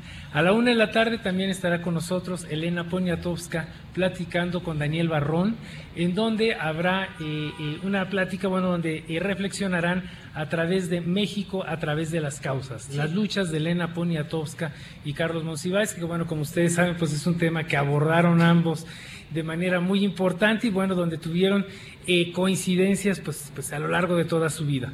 Posteriormente tendremos también una mesa, perdón, de, eh, eh, de fotoperiodistas. Estará por aquí Francisco Matarrosas y Pablo Ortiz Monasterio a las 4 de la tarde. También estarán previamente a las dos y media eh, Mauricio Gómez Morín, que es el embajador de la FILIG 2016, y Mardonio Carballo. Y bueno, cerramos finalmente a las 7 de la tarde con una mesa, eh, yo diría, de lujo, donde estará eh, Cristina Pacheco, Sandra Lorenzano y Rafael Barajas El Fisgón, con el que hablaron hace ratito, hablando pues con el tema, con eh, el título que han dado a su charla será Aquí nos tardó, nos tocó recordarte, Monsi. Ah, qué bonito. Pues, bueno, es un programa muy divertido, es un programa muy lúdico. eh, es la sexta vez que lo organizamos. El museo está lleno, abre a las 10 de la mañana, terminamos a las 8 de la noche. Están todos a lo largo del día o ¡Qué todo el día invitados a acompañarnos. Excelente. Permítame dos segundos. En este momento eh, nos desenlazamos de nuestros compañeros de eh, AM, del 860 de AM. Muchas gracias por habernos cedido el espacio. Y nosotros nos quedamos aquí en FM, en el 96.1 de FM. Estamos en ello, estamos desenlazándonos. El desenlace no es fácil, es como quitarse no las agujetas. No nos gusta despedirnos. Como, sí, es como el cordón umbilical, es muy difícil. Estamos en ese bonito trámite. Agradecemos enormemente a todos ellos, a todos ellos, a todos ustedes que están aquí presentes en Y a el quienes estanquillo. están en Adolfo Prieto 133, a Andrés Ramírez, nuestro operador, Claro, a a Tamara. Tamara Quiroz, que está eh, con un con una oreja en los teléfonos y la otra a la transmisión. eh, este, así es que, pues, muchísimas gracias a todos los de Adolfo No- Prieto. Gracias. Nos desenlazamos AM en este momento de AM y nos quedamos aquí en el 96.1 de FM. Gracias a todos los que están presentes, a todos los que hacen comunidad con nosotros desde el estanquillo. Eh, Un inmenso privilegio podernos ver las caras. Estamos platicando con Enoch de Santiago y con Armando Bartra. Estamos teniendo esta discusión de cómo, de cómo vemos al Monsiváis contemporáneo y, y al clásico y estamos hablando del homenaje. Vamos a seguir hablando de todas las actividades que sin duda vamos a tener que estar por acá mañana también. Eso va a ser una experiencia eh, deliciosa por muchas razones. Ya quiero yo mi, mi playera con la cara de Monsiváis. Pero Armando Bartra, eh, ¿con, con qué nos quedamos? ¿Qué voces son las que conversan entonces actualmente con Carlos Monsiváis? Voces, voces. Yo quisiera recuperar algo que si seguimos como vamos se nos va a olvidar. Sí. Son las voces. Sí. Eh, eh, en el estanquillo están los objetos, en el estanquillo están las imágenes. Hay una parte de Monsiváis que, eh, que lamentablemente creo no se va a conservar, no se ha conservado, no se está conservando con la misma fuerza, que son los sonidos, que son las voces. Carlos, si no estoy equivocado, empieza a ser un hombre público, si es que se puede hablar de hombre público, un niño público, con un programa de radio, Los Niños Catedráticos, de Claro. Este, donde compartía la condición de niño y de catedrático. Con Álvaro Galvez y Con- Fuentes. Sí, y, y- Con el bachiller Carlos y con Fuentes. el bachiller Álvaro Galvez y Fuentes, cuando ser bachiller en este país todavía era algo. Y este eh, otro niño catedrático era este José Antonio Alcaraz, eh, después músico, crítico, Crítico de ópera. y, y conocido en sus tiempos juveniles como Sor Tecla. No estoy balconeando a nadie. No, no, no, no, Entonces, bueno. este, Carlos empezó ahí como niño catedrático, luego tuvo un extraordinario programa de radio, El Cine y la Crítica, un programa que era en Radio UNAM, precisamente ahí donde estamos Está ahora. guardado, se puede, se puede consultar, se Eh, puede, se puede revisar. consultar, se puede consultar y hay que consultarlo, porque ahí está Monsiváis en el papel del panzón panseco, es decir, está Monsiváis repitiendo en un programa que primero era de crítica de cine, que, que después fue de sátira política y de sátira de costumbres, este, las escenificaciones, las eh, dramatizaciones que hacían en, en- en- en esos programas Ferruquilla o, o el Panzón Panseco. Eh, eh, Carlos se sabía todos los boleros del mundo. Todos. Carlos tenía una memoria de la radio que, que nadie que nadie más había tenido. Entonces hay que recordar también lo que representa eh, en términos de la memoria oral, del modo de hablar de la gente, de la música popular, del radio, de la radio de este país. Y el otro, la otra dimensión que tampoco se ha conservado igual, porque pues no puede estar todo en el estanquillo, que es el hecho de que la participación política de Carlos no es únicamente en lo que escribía, en sus libros, en sus crónicas, en, en Por mi madre Bohemios, sino el que él escribió todas las proclamas, todos los manifiestos, todos los volantes de la izquierda mexicana y algunos discursos célebres que se pronunciaron en, en- en el Zócalo, este, y que salieron de su mano, porque a Carlos le encargaba que escribiera estas proclamas, que escribiera estos manifiestos, que escribiera estos discursos. Yo conocí a Carlos seguramente en 1960, podría ser 61, eh, en una cervecería, no tomaba, pero podía estar con otros en una cervecería de las calles de insurgentes, por ahí por San Luis Potosí, escribiendo un manifiesto contra Irígoras, el dictador de Guatemala. Este, eh, Carlos escribió, pues, eh, muchos de los textos políticos cotidianos, coyunturales de la izquierda mexicana, y esto obviamente no estará en el estanquillo. Eh, si hoy Carlos estuviera vivo, y, y- y nos haría mucha falta, estaría seguramente escribiendo un falso diálogo entre este Aurelio Nuño y José Vasconcelos en torno a la educación mexicana. Esto es el Carlos que necesitamos, esta es la ironía de Carlos que nos hace falta. Tiene que ver con los objetos que coleccionó, pero tiene que ver también con eh, eh, las palabras que pronunció, con las canciones que tarareó, cantó, porque cantaba muy mal, este, con todo aquello de lo que fue protagonista. Y otra cosa que si no la digo va a quedar fuera. Carlos fue un luchador político por todas las causas justas, pero fue también un defensor intransigente de los derechos de la diversidad sexual. Así es. Y lo fue desde el principio y lo fue hasta el final y lo fue consecuentemente. Y esto quiere decir que se puede ser un defensor de los derechos de la diversidad sexual sin que importe si el defensor es gay o no es gay. Esto nunca estuvo a discusión. Y esto es eh, en un país que todavía tiene un pendiente con las cuestiones que tienen que ver con la diversidad sexual, una cuestión importante. Y la otra es la defensa de eh, las causas del feminismo. Eh, Carlos estaba en todo y bueno, hay que mencionar algunas de las cosas en las que, en las que estuvo. Ah, Ar- Armando, yo recupero otra eh, que también se ha perdido, que es, eh, yo creo que fue uno de los mejores polemistas del siglo XX. Ah, era capaz de, de meterse en- como un esgrimista de, de película de Kubrick ah, en medio de no en medio de la sala a pegar a pegar mandobles. Esto se ¿Estás ha- pensando en, en Octavio Paz? Está- pues estoy pensando en Octavio Paz, por supuesto, es uno de mis blancos preferidos momento, llegó el en la vida. Sí, sí, Ah, sí, claro. eh, claro. fue, fue el único, el único que se atrevió, porque ni mira, porque les pegó por igual a José, a, a Monsiváis y también a José Emilio. Y José Emilio siempre, lo que pasa es que era mucho más caballeroso, mucho más ah, Mucho más tímido. tímido, pero Carlos sí contestó Pero, y no, contestó pero además- maravillosamente pero bien. sí siempre pudieron pero pudieron dialogar que eso es algo que está sucediendo Que hemos está- perdido el diálogo también, ¿eh? Hemos perdido el diálogo, pero no las voces, como, como decía Armando Bartra, todo, todas esas, todas esas discusiones de Monsiváis y Paz, o buena parte de ellas, están recuperadas en la memoria de Radio UNAM, están en la fonoteca, están en nuestros, en nuestros archivos, en- digo nuestros porque son de todos nosotros, porque todos los, los pagamos y los mantenemos y los queremos. Entonces, el cine y la crítica está en la fonoteca de Radio UNAM,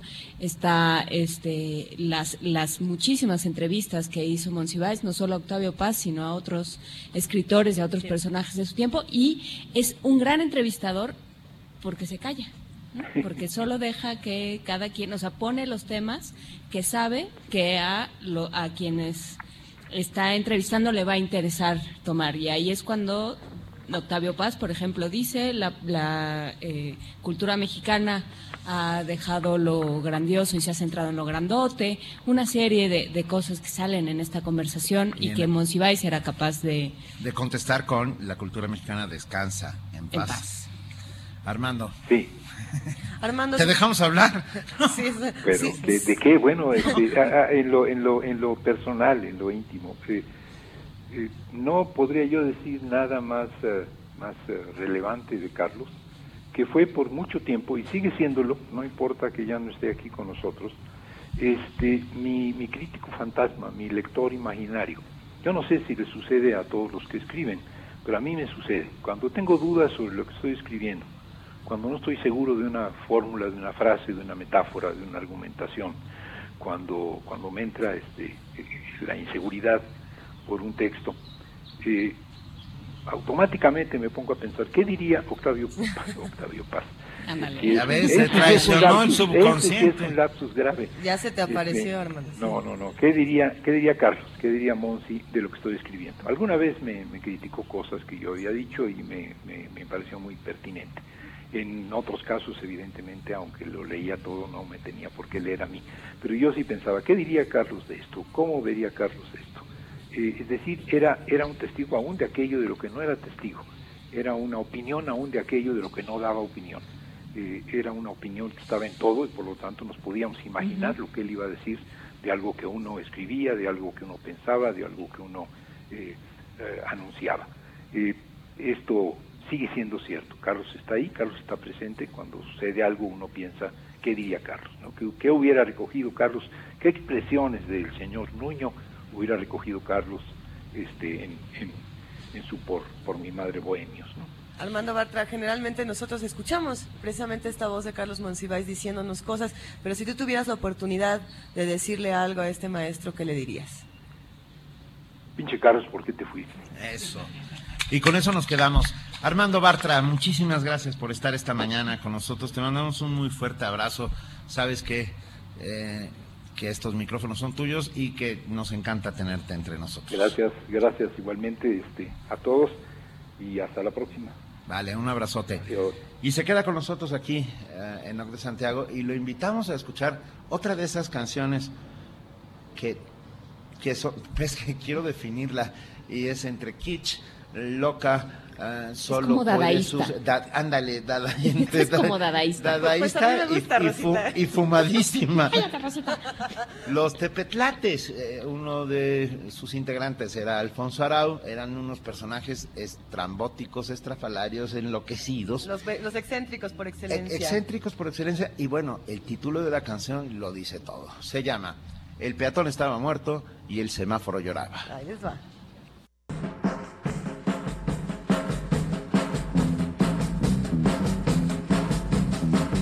Viaducto baby, Viaducto. apriétale baby, Apriétale. crúzalos baby, Crúzalos. ciérrate baby, Ciérrate. échale baby, Échale. tamarindo baby, Tamarindo. no importa baby, No importa. túpele baby, Túpele. sentido contrario, Cambio a la derecha, saca ya la mano, me he quedado manco otro que me llevo, por falta de freno. trae inteligencia, Yo soy influyente, deja ya mi mami, eres un asesino. mira va una anciana, Ahorita la quiero, vas a 180, mi papá es de cuero. refrescale la historia, Mándalo a la gloria. Ah,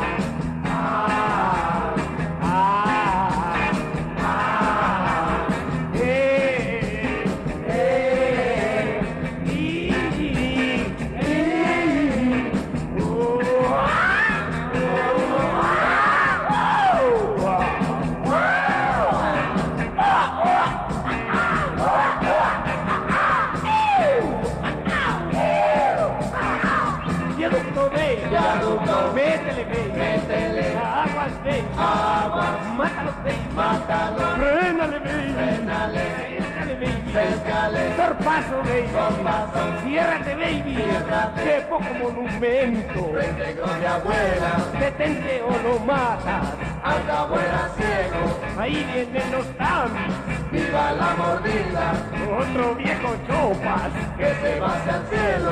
ahí les va el golpe, Yo no respondo, chipote con sangre, sea chico sea grande, mi papá es ministro, el muerto es culpable. acelera y vete. Viva Manolete,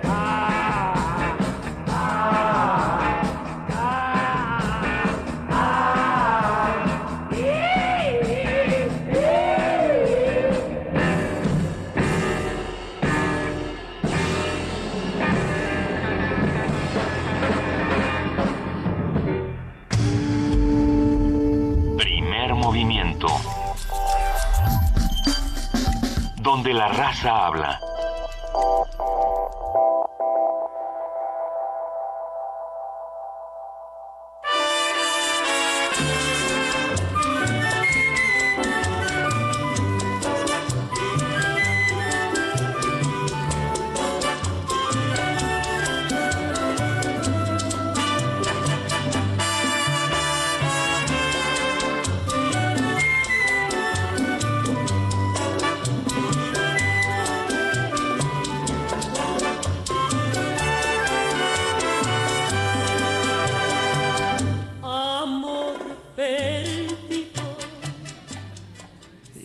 María Luisa Landín nos comunicamos con nuestro querido José Luis Paredes Pacho, director del Museo del Chopo.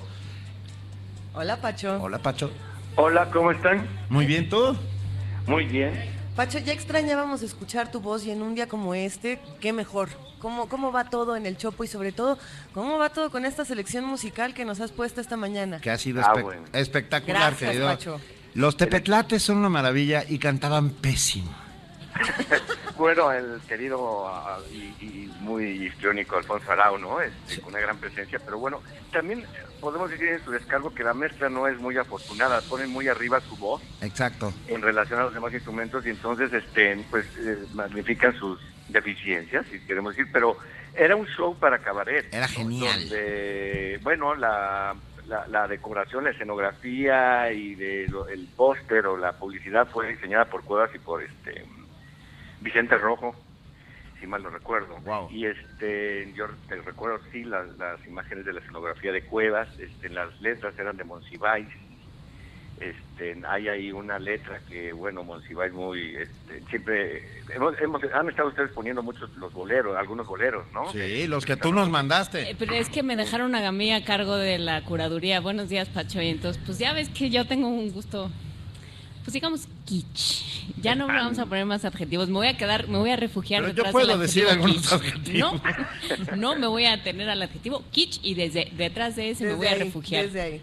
Hágale como No, pero entonces te voy a mandar más boleros. Bueno, ya, ya- ya- y al fin te agarré por un lado en la música, porque como que nada te gustaba lo que te mandaba, les mandaba yo. No, Pero bueno, ¿los dejamos solos? No, no, no, está bien, ¿no? Pacho se ha dedicado a instruirme, a desasnarme en términos musicales. Lo ha intentado, por lo menos. ¿Qué? Bueno, toda esta como lectura del bolero y de la canción popular, eh, o la eh, música popular mexicana de, de Monsi en relación a la poesía modernista, este, digamos que en una de las piezas de los Tepetatles, que además es de Tepetate y Tles por los virus, y Ok. Tepetatles, pero este, eh, eh, eh, hacen un nocturno inspirado en el nocturno de Manuel Acuña. donde la Siempre de acaba saliendo Acuña- Manuel Acuña de colación. ¿Ves? Siempre. Exacto. Porque bueno, bueno, este, es un- una impronta ahí muy muy clara de, de Monsivarita en, en- en- en su participación en las letras de los Tepetatles, donde él se jactaba de hacer el estribillo de esa pieza, nada más, porque lo demás era de Manuel Acuña. Pero sí fue un show maravilloso de, de parodia, eh, muy de la circunstancia de todo el peso de la cultura popular mexicana y el gusto por el rock que después, bueno, que, que- se emparentaría con los Ochimilcas, si queremos, en Sí. estas cruces, y desde luego es un antecedente de Botellita de Jerez, eh, al grado que, bueno, Sergio Arau es hijo de Alfonso Arau, Sergio Arau es el guitarrista de los Botellos, Sí. hijo de Alfonso Arau de los Tepetatles, y este que tocaban Tlaloc Man, eh, Botellita, que también viene en este disco de los Tepetatles, este, compuesta por, por ellos, y este por, por Alfonso y Monsi, etcétera, ¿no? Entonces sí es un grupo bastante interesante y sobre todo por esa conjunción de colaboradores. Este, y qué bueno que se logró grabar el testimonio, aunque la maestra digo no es así de, de todo. No, maravilloso. pero está, está maravilloso. ¿Qué, qué oía Monsiváis? No, pues él oía Pacho? de todo. De todo. Bueno, algo que, que que también me parece interesante es que tiene una canción en este disco de la zona rosa, ¿no? De la vida de la zona rosa, que es otro otro tema muy monsivarita que viene en que incluso escribe sus libros Días de guardarme, si mal no recuerdo, una crónica de la zona de Cuevas y la zona rosa. Pero bueno, que oye Monsiváis de todo, ¿eh? Este, en algo como lo que decía ya Bartra de su interés por lo alto, lo bajo, este eh, era muy algo muy común hoy en día, pero en ese entonces era insólito que alguien del calibre intelectual de Monsiváis pues se interesara y, le y- y- y en sus propios libros publicara de repente también reflexiones de cultura popular. Pero no era solo un interés este eh, intelectual. A mí me tocó salir con él a varios lugares. este, bueno, me tocó llevar por primera vez a Vitialis del Chopo, que era él un gran coleccionista, ya también lo han estado diciendo ustedes, y, y se daba sus- todos los sábados iba religiosamente a, a distinto, a la lagunilla, este, a- allá a la zona rosa, donde también había un, un- o no sé si todavía haya un mercado también de antigüedades. No, bueno, más Este, o menos. Sí. Bueno, y, y, y, bueno, el Chopo también se volvió asiduo al Chopo y, y muy interesante, digamos que fuimos ahí la primera vez que él fue y la banda, la, la, la gente, pues lo reconocía y le pedía incluso autógrafos o simplemente lo saludaba, es decir, fue alguien reconocido por, por, la, por la, la gente, ¿no? De, de las, en este caso de la cultura rockera. Me tocó ir con él también su primera vez al Spartacus, que es este esta disco, no sé si la conocen ustedes, esta discoteca gay en, en Ciudad Nezahualcóyotl. Es, Este, es, es un lugar inolvidable. Una vez Sí. que uno va a Spartacus no vuelve siendo el mismo. Ya. Y bueno, él, eh, yo íbamos Yo no he ido, ¿eh? No. con varios amigos míos, yo iba con, con mi chava de, de entonces y, este, y de repente se desapareció Monsiváis y ya que lo encontramos estaba en un rincón sentado solo cantando a pulmón tendido todas las canciones que estaban ahí en la discoteca, que era pues, muy de disco gay, digamos. Tenía una memoria melódica y, y letrística No, y de- todo lo demás, y no-. Claro, memoria total. Sí. Pero oye, a ver, Pacho, tú nos contaste fuera del aire en, los, en, en nuestra correspondencia que hemos sostenido desde hace un par de días una historia bellísima acerca de María Luisa Landín que te rogaríamos que la contaras. Sí, no es tan bella la historia. Bueno, en, Amor Perdido, se llama Amor Perdido por la, el bolero, este, pero si ustedes ven ahí el, que, que en, en la entrada pone la, la canción de Pedro Flores, la letra, dice en interpretación de María, María Luisa Landín, lo cual vendría a ser in- in- intrascendente, pues en un libro poner la letra de una canción, porque no estás apelando a la interpretación, pero él lo pone. Y en sus distintos ensayos, como este otro de la música en México, editado por Aurelio Tello en el Fondo de Cultura Económica, que, tiene un texto de él sobre la música mexicana, vuelve a citar recurrentemente a María, María Luisa Landín. Él admiraba mucho a María Luisa Landín. Este, y la versión de Amor Perdido, la que más le gustaba era la de ella, ¿no? Eh, y bueno, eh, bueno, como si lo conozco desde principios de los 80, pero eh, yo estoy casado con la nieta de María Luisa Landín. Entonces, en algún momento dado, que vuelvo a leer un texto de Monsi y veo que la vuelve a citar, le digo, oye, este, le cuento, y se emocionó y me dijo, ¿cómo? Todavía vive, pero con la voz casi quebrada. Le dije, sí, sí. Y me dice, quiero conocerla, por favor, pero como niño chiquito, digamos. Eh, que lo que trato de decir es que era genuino su, su pasión, ¿no? Por, por toda esta música. Este, se lo dije yo a la abuela de mi esposa, a María Luisa, y también se emocionó. Era un señor nonón y este y pues agendamos una comida y sin embargo, eh, un par de días antes, este Bonsi entra al hospital, María Luisa Landín entra también al hospital y bueno, con la eh, María Luisa sí se recupera y, y, y Monsi no. Este, Lamento decirte que sí es una historia bellísima, querido. Es bellísima, pero bueno... eh, a Pero mí es me triste, encanta pues sí. hiciera. las historias tristes también son bellas, pues. Y cabe decir, por si les interesara luego poner más canciones, que el lunes se cumple el segundo aniversario luctuoso de María Luisa Landín, pero bueno, hoy estamos con Monsi Vice.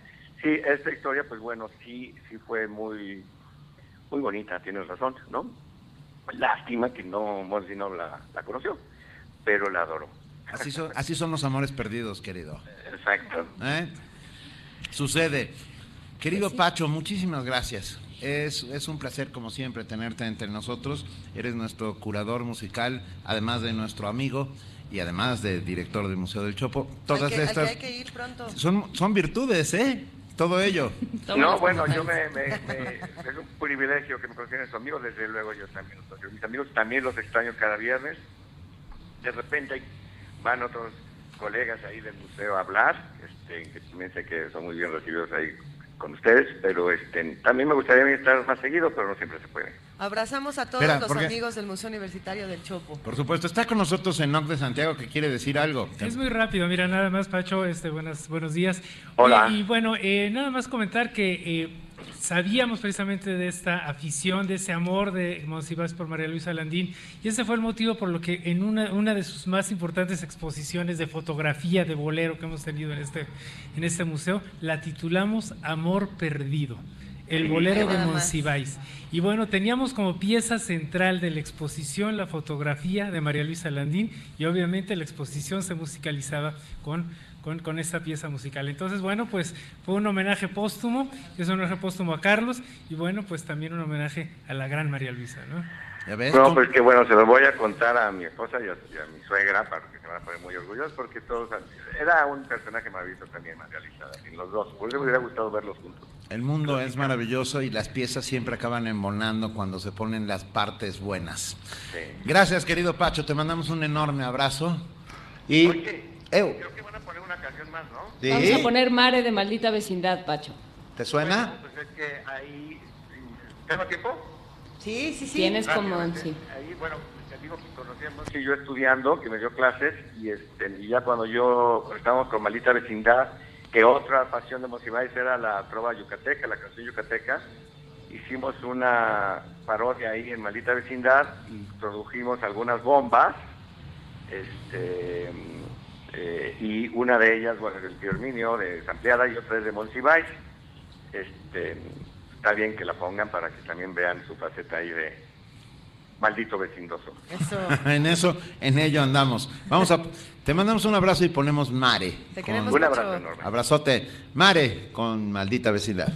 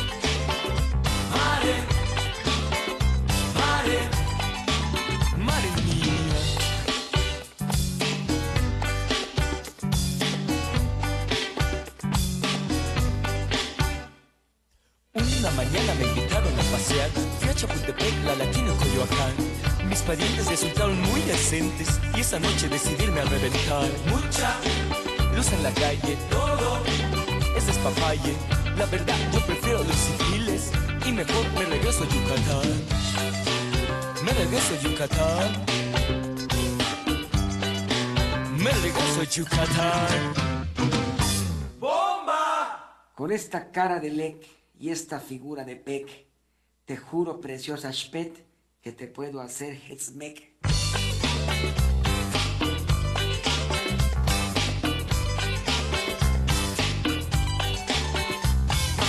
Bomba, no regreses a tu casa, aunque no tengas empleo.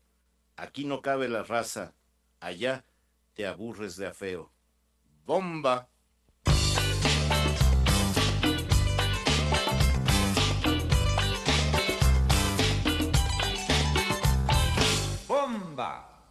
Al pasar por un panteón, yo vi una calavera y después de examinarla dije, a mí no me hacen tonto, este es de muerto.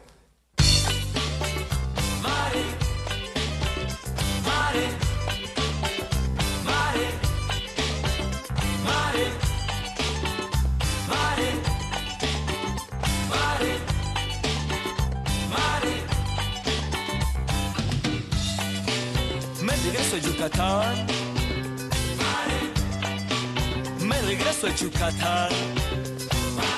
Oye, niña linda, en esta bella tierra del faisán y del venado, no hay bollita más hermosa que tú. Por eso quiero que con tus manos santas me hagas una exquisita sopa de lima. Mare niña.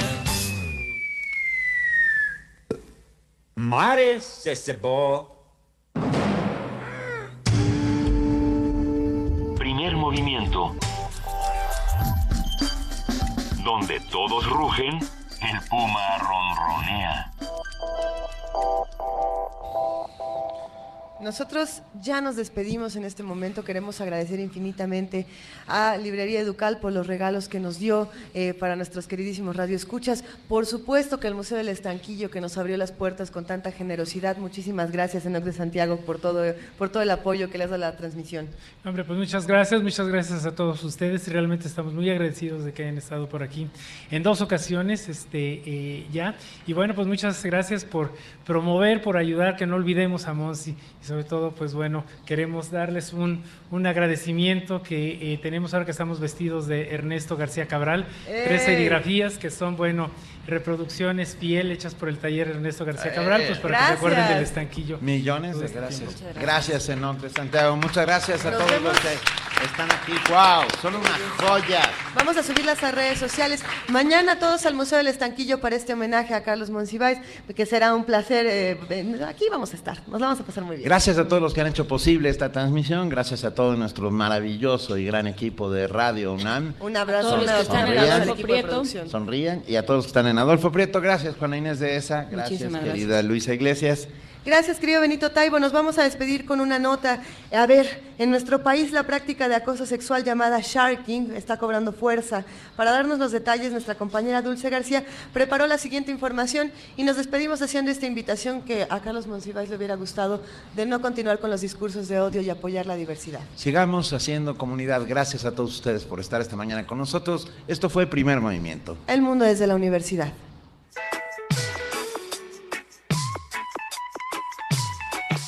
Hace aproximadamente 10 años, Japón vio nacer una lamentable modalidad de acoso sexual hacia las mujeres que transitan por las calles.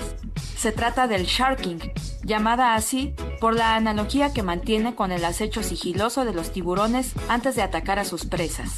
En México, esta práctica es cada vez más común. Un hombre se acerca cautelosamente a una chica vestida con falda para bajarle su ropa íntima y después huir. Simultáneamente, alguien graba la acción para después subirla a la web. Maestra Ena Heréndira Niño Calixto, académica del programa de sexualidad humana de la Facultad de Psicología, considera que estos hechos significan un ejercicio de poder masculino hacia las mujeres. en el sentido de considerar a las mujeres cosas o tratarlas como objetos sexuales. Quiere decir que solamente se ve en la mujer la parte genital y la parte del satisfactor de una necesidad más que sexual de sentir la reafirmación en el ejercicio de poder. Claro que reafirma su identidad como hombres, porque la identidad de los hombres está basado mucho en el control de sí mismos, en lo activo emocional, pero en el control de los otros a través de el sometimiento En entrevista para Radio UNAM, la experta señaló que este fenómeno tiene que ver con una ideología porque la cultura construye códigos de convivencia. De acuerdo con el doctor René Jiménez Ornelas, coordinador de la Unidad de Posgrado de Análisis sobre Violencia Social del Instituto de Investigaciones Sociales, el contexto de violencia contra las mujeres es un problema histórico y de gran dimensión. Este tipo de, de acciones en las redes sociales definitivamente está dentro del contexto social y cultural que se, ha venido registrando. No solamente es este aspecto pornográfico que tiene en las redes sociales, hay que recordar que la principal acto de violencia contra la mujer se da precisamente dentro de su hogar. Y esta es una violencia emocional, física, sexual, económica, patrimonial, y este tipo de, de ataques está precisamente contextualizado dentro de este esquema de violencia. Jiménez Ornelas destacó que es urgente atender las manifestaciones de violencia contra el sector femenino, pues de acuerdo con el INEGI, entre 2013 y 2014, diariamente fueron asesinadas 7 mujeres en el país. Además, 63 de cada 100 mujeres residentes en México han experimentado al menos un acto de violencia de cualquier tipo. Ambos especialistas coinciden en que no bastan las campañas, sino que se deben analizar las condiciones económicas y sociales que han generado este tipo de fenómenos. Para Radio UNAM, Dulce García.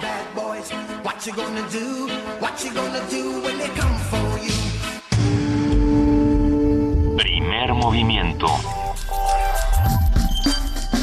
Donde la raza habla.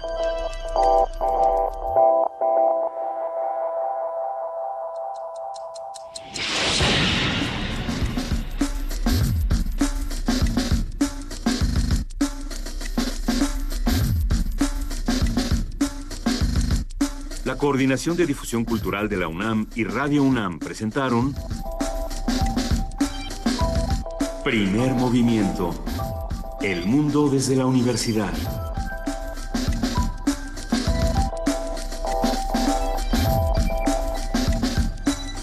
Coordinación de invitados Amalia Fernández y Miriam Trejo. Redes sociales Vania Nuche. Operación técnica Arturo González. Producción Frida Saldívar, Francisco Ángeles, Tamara Quirós y Silvia Cruz Jiménez.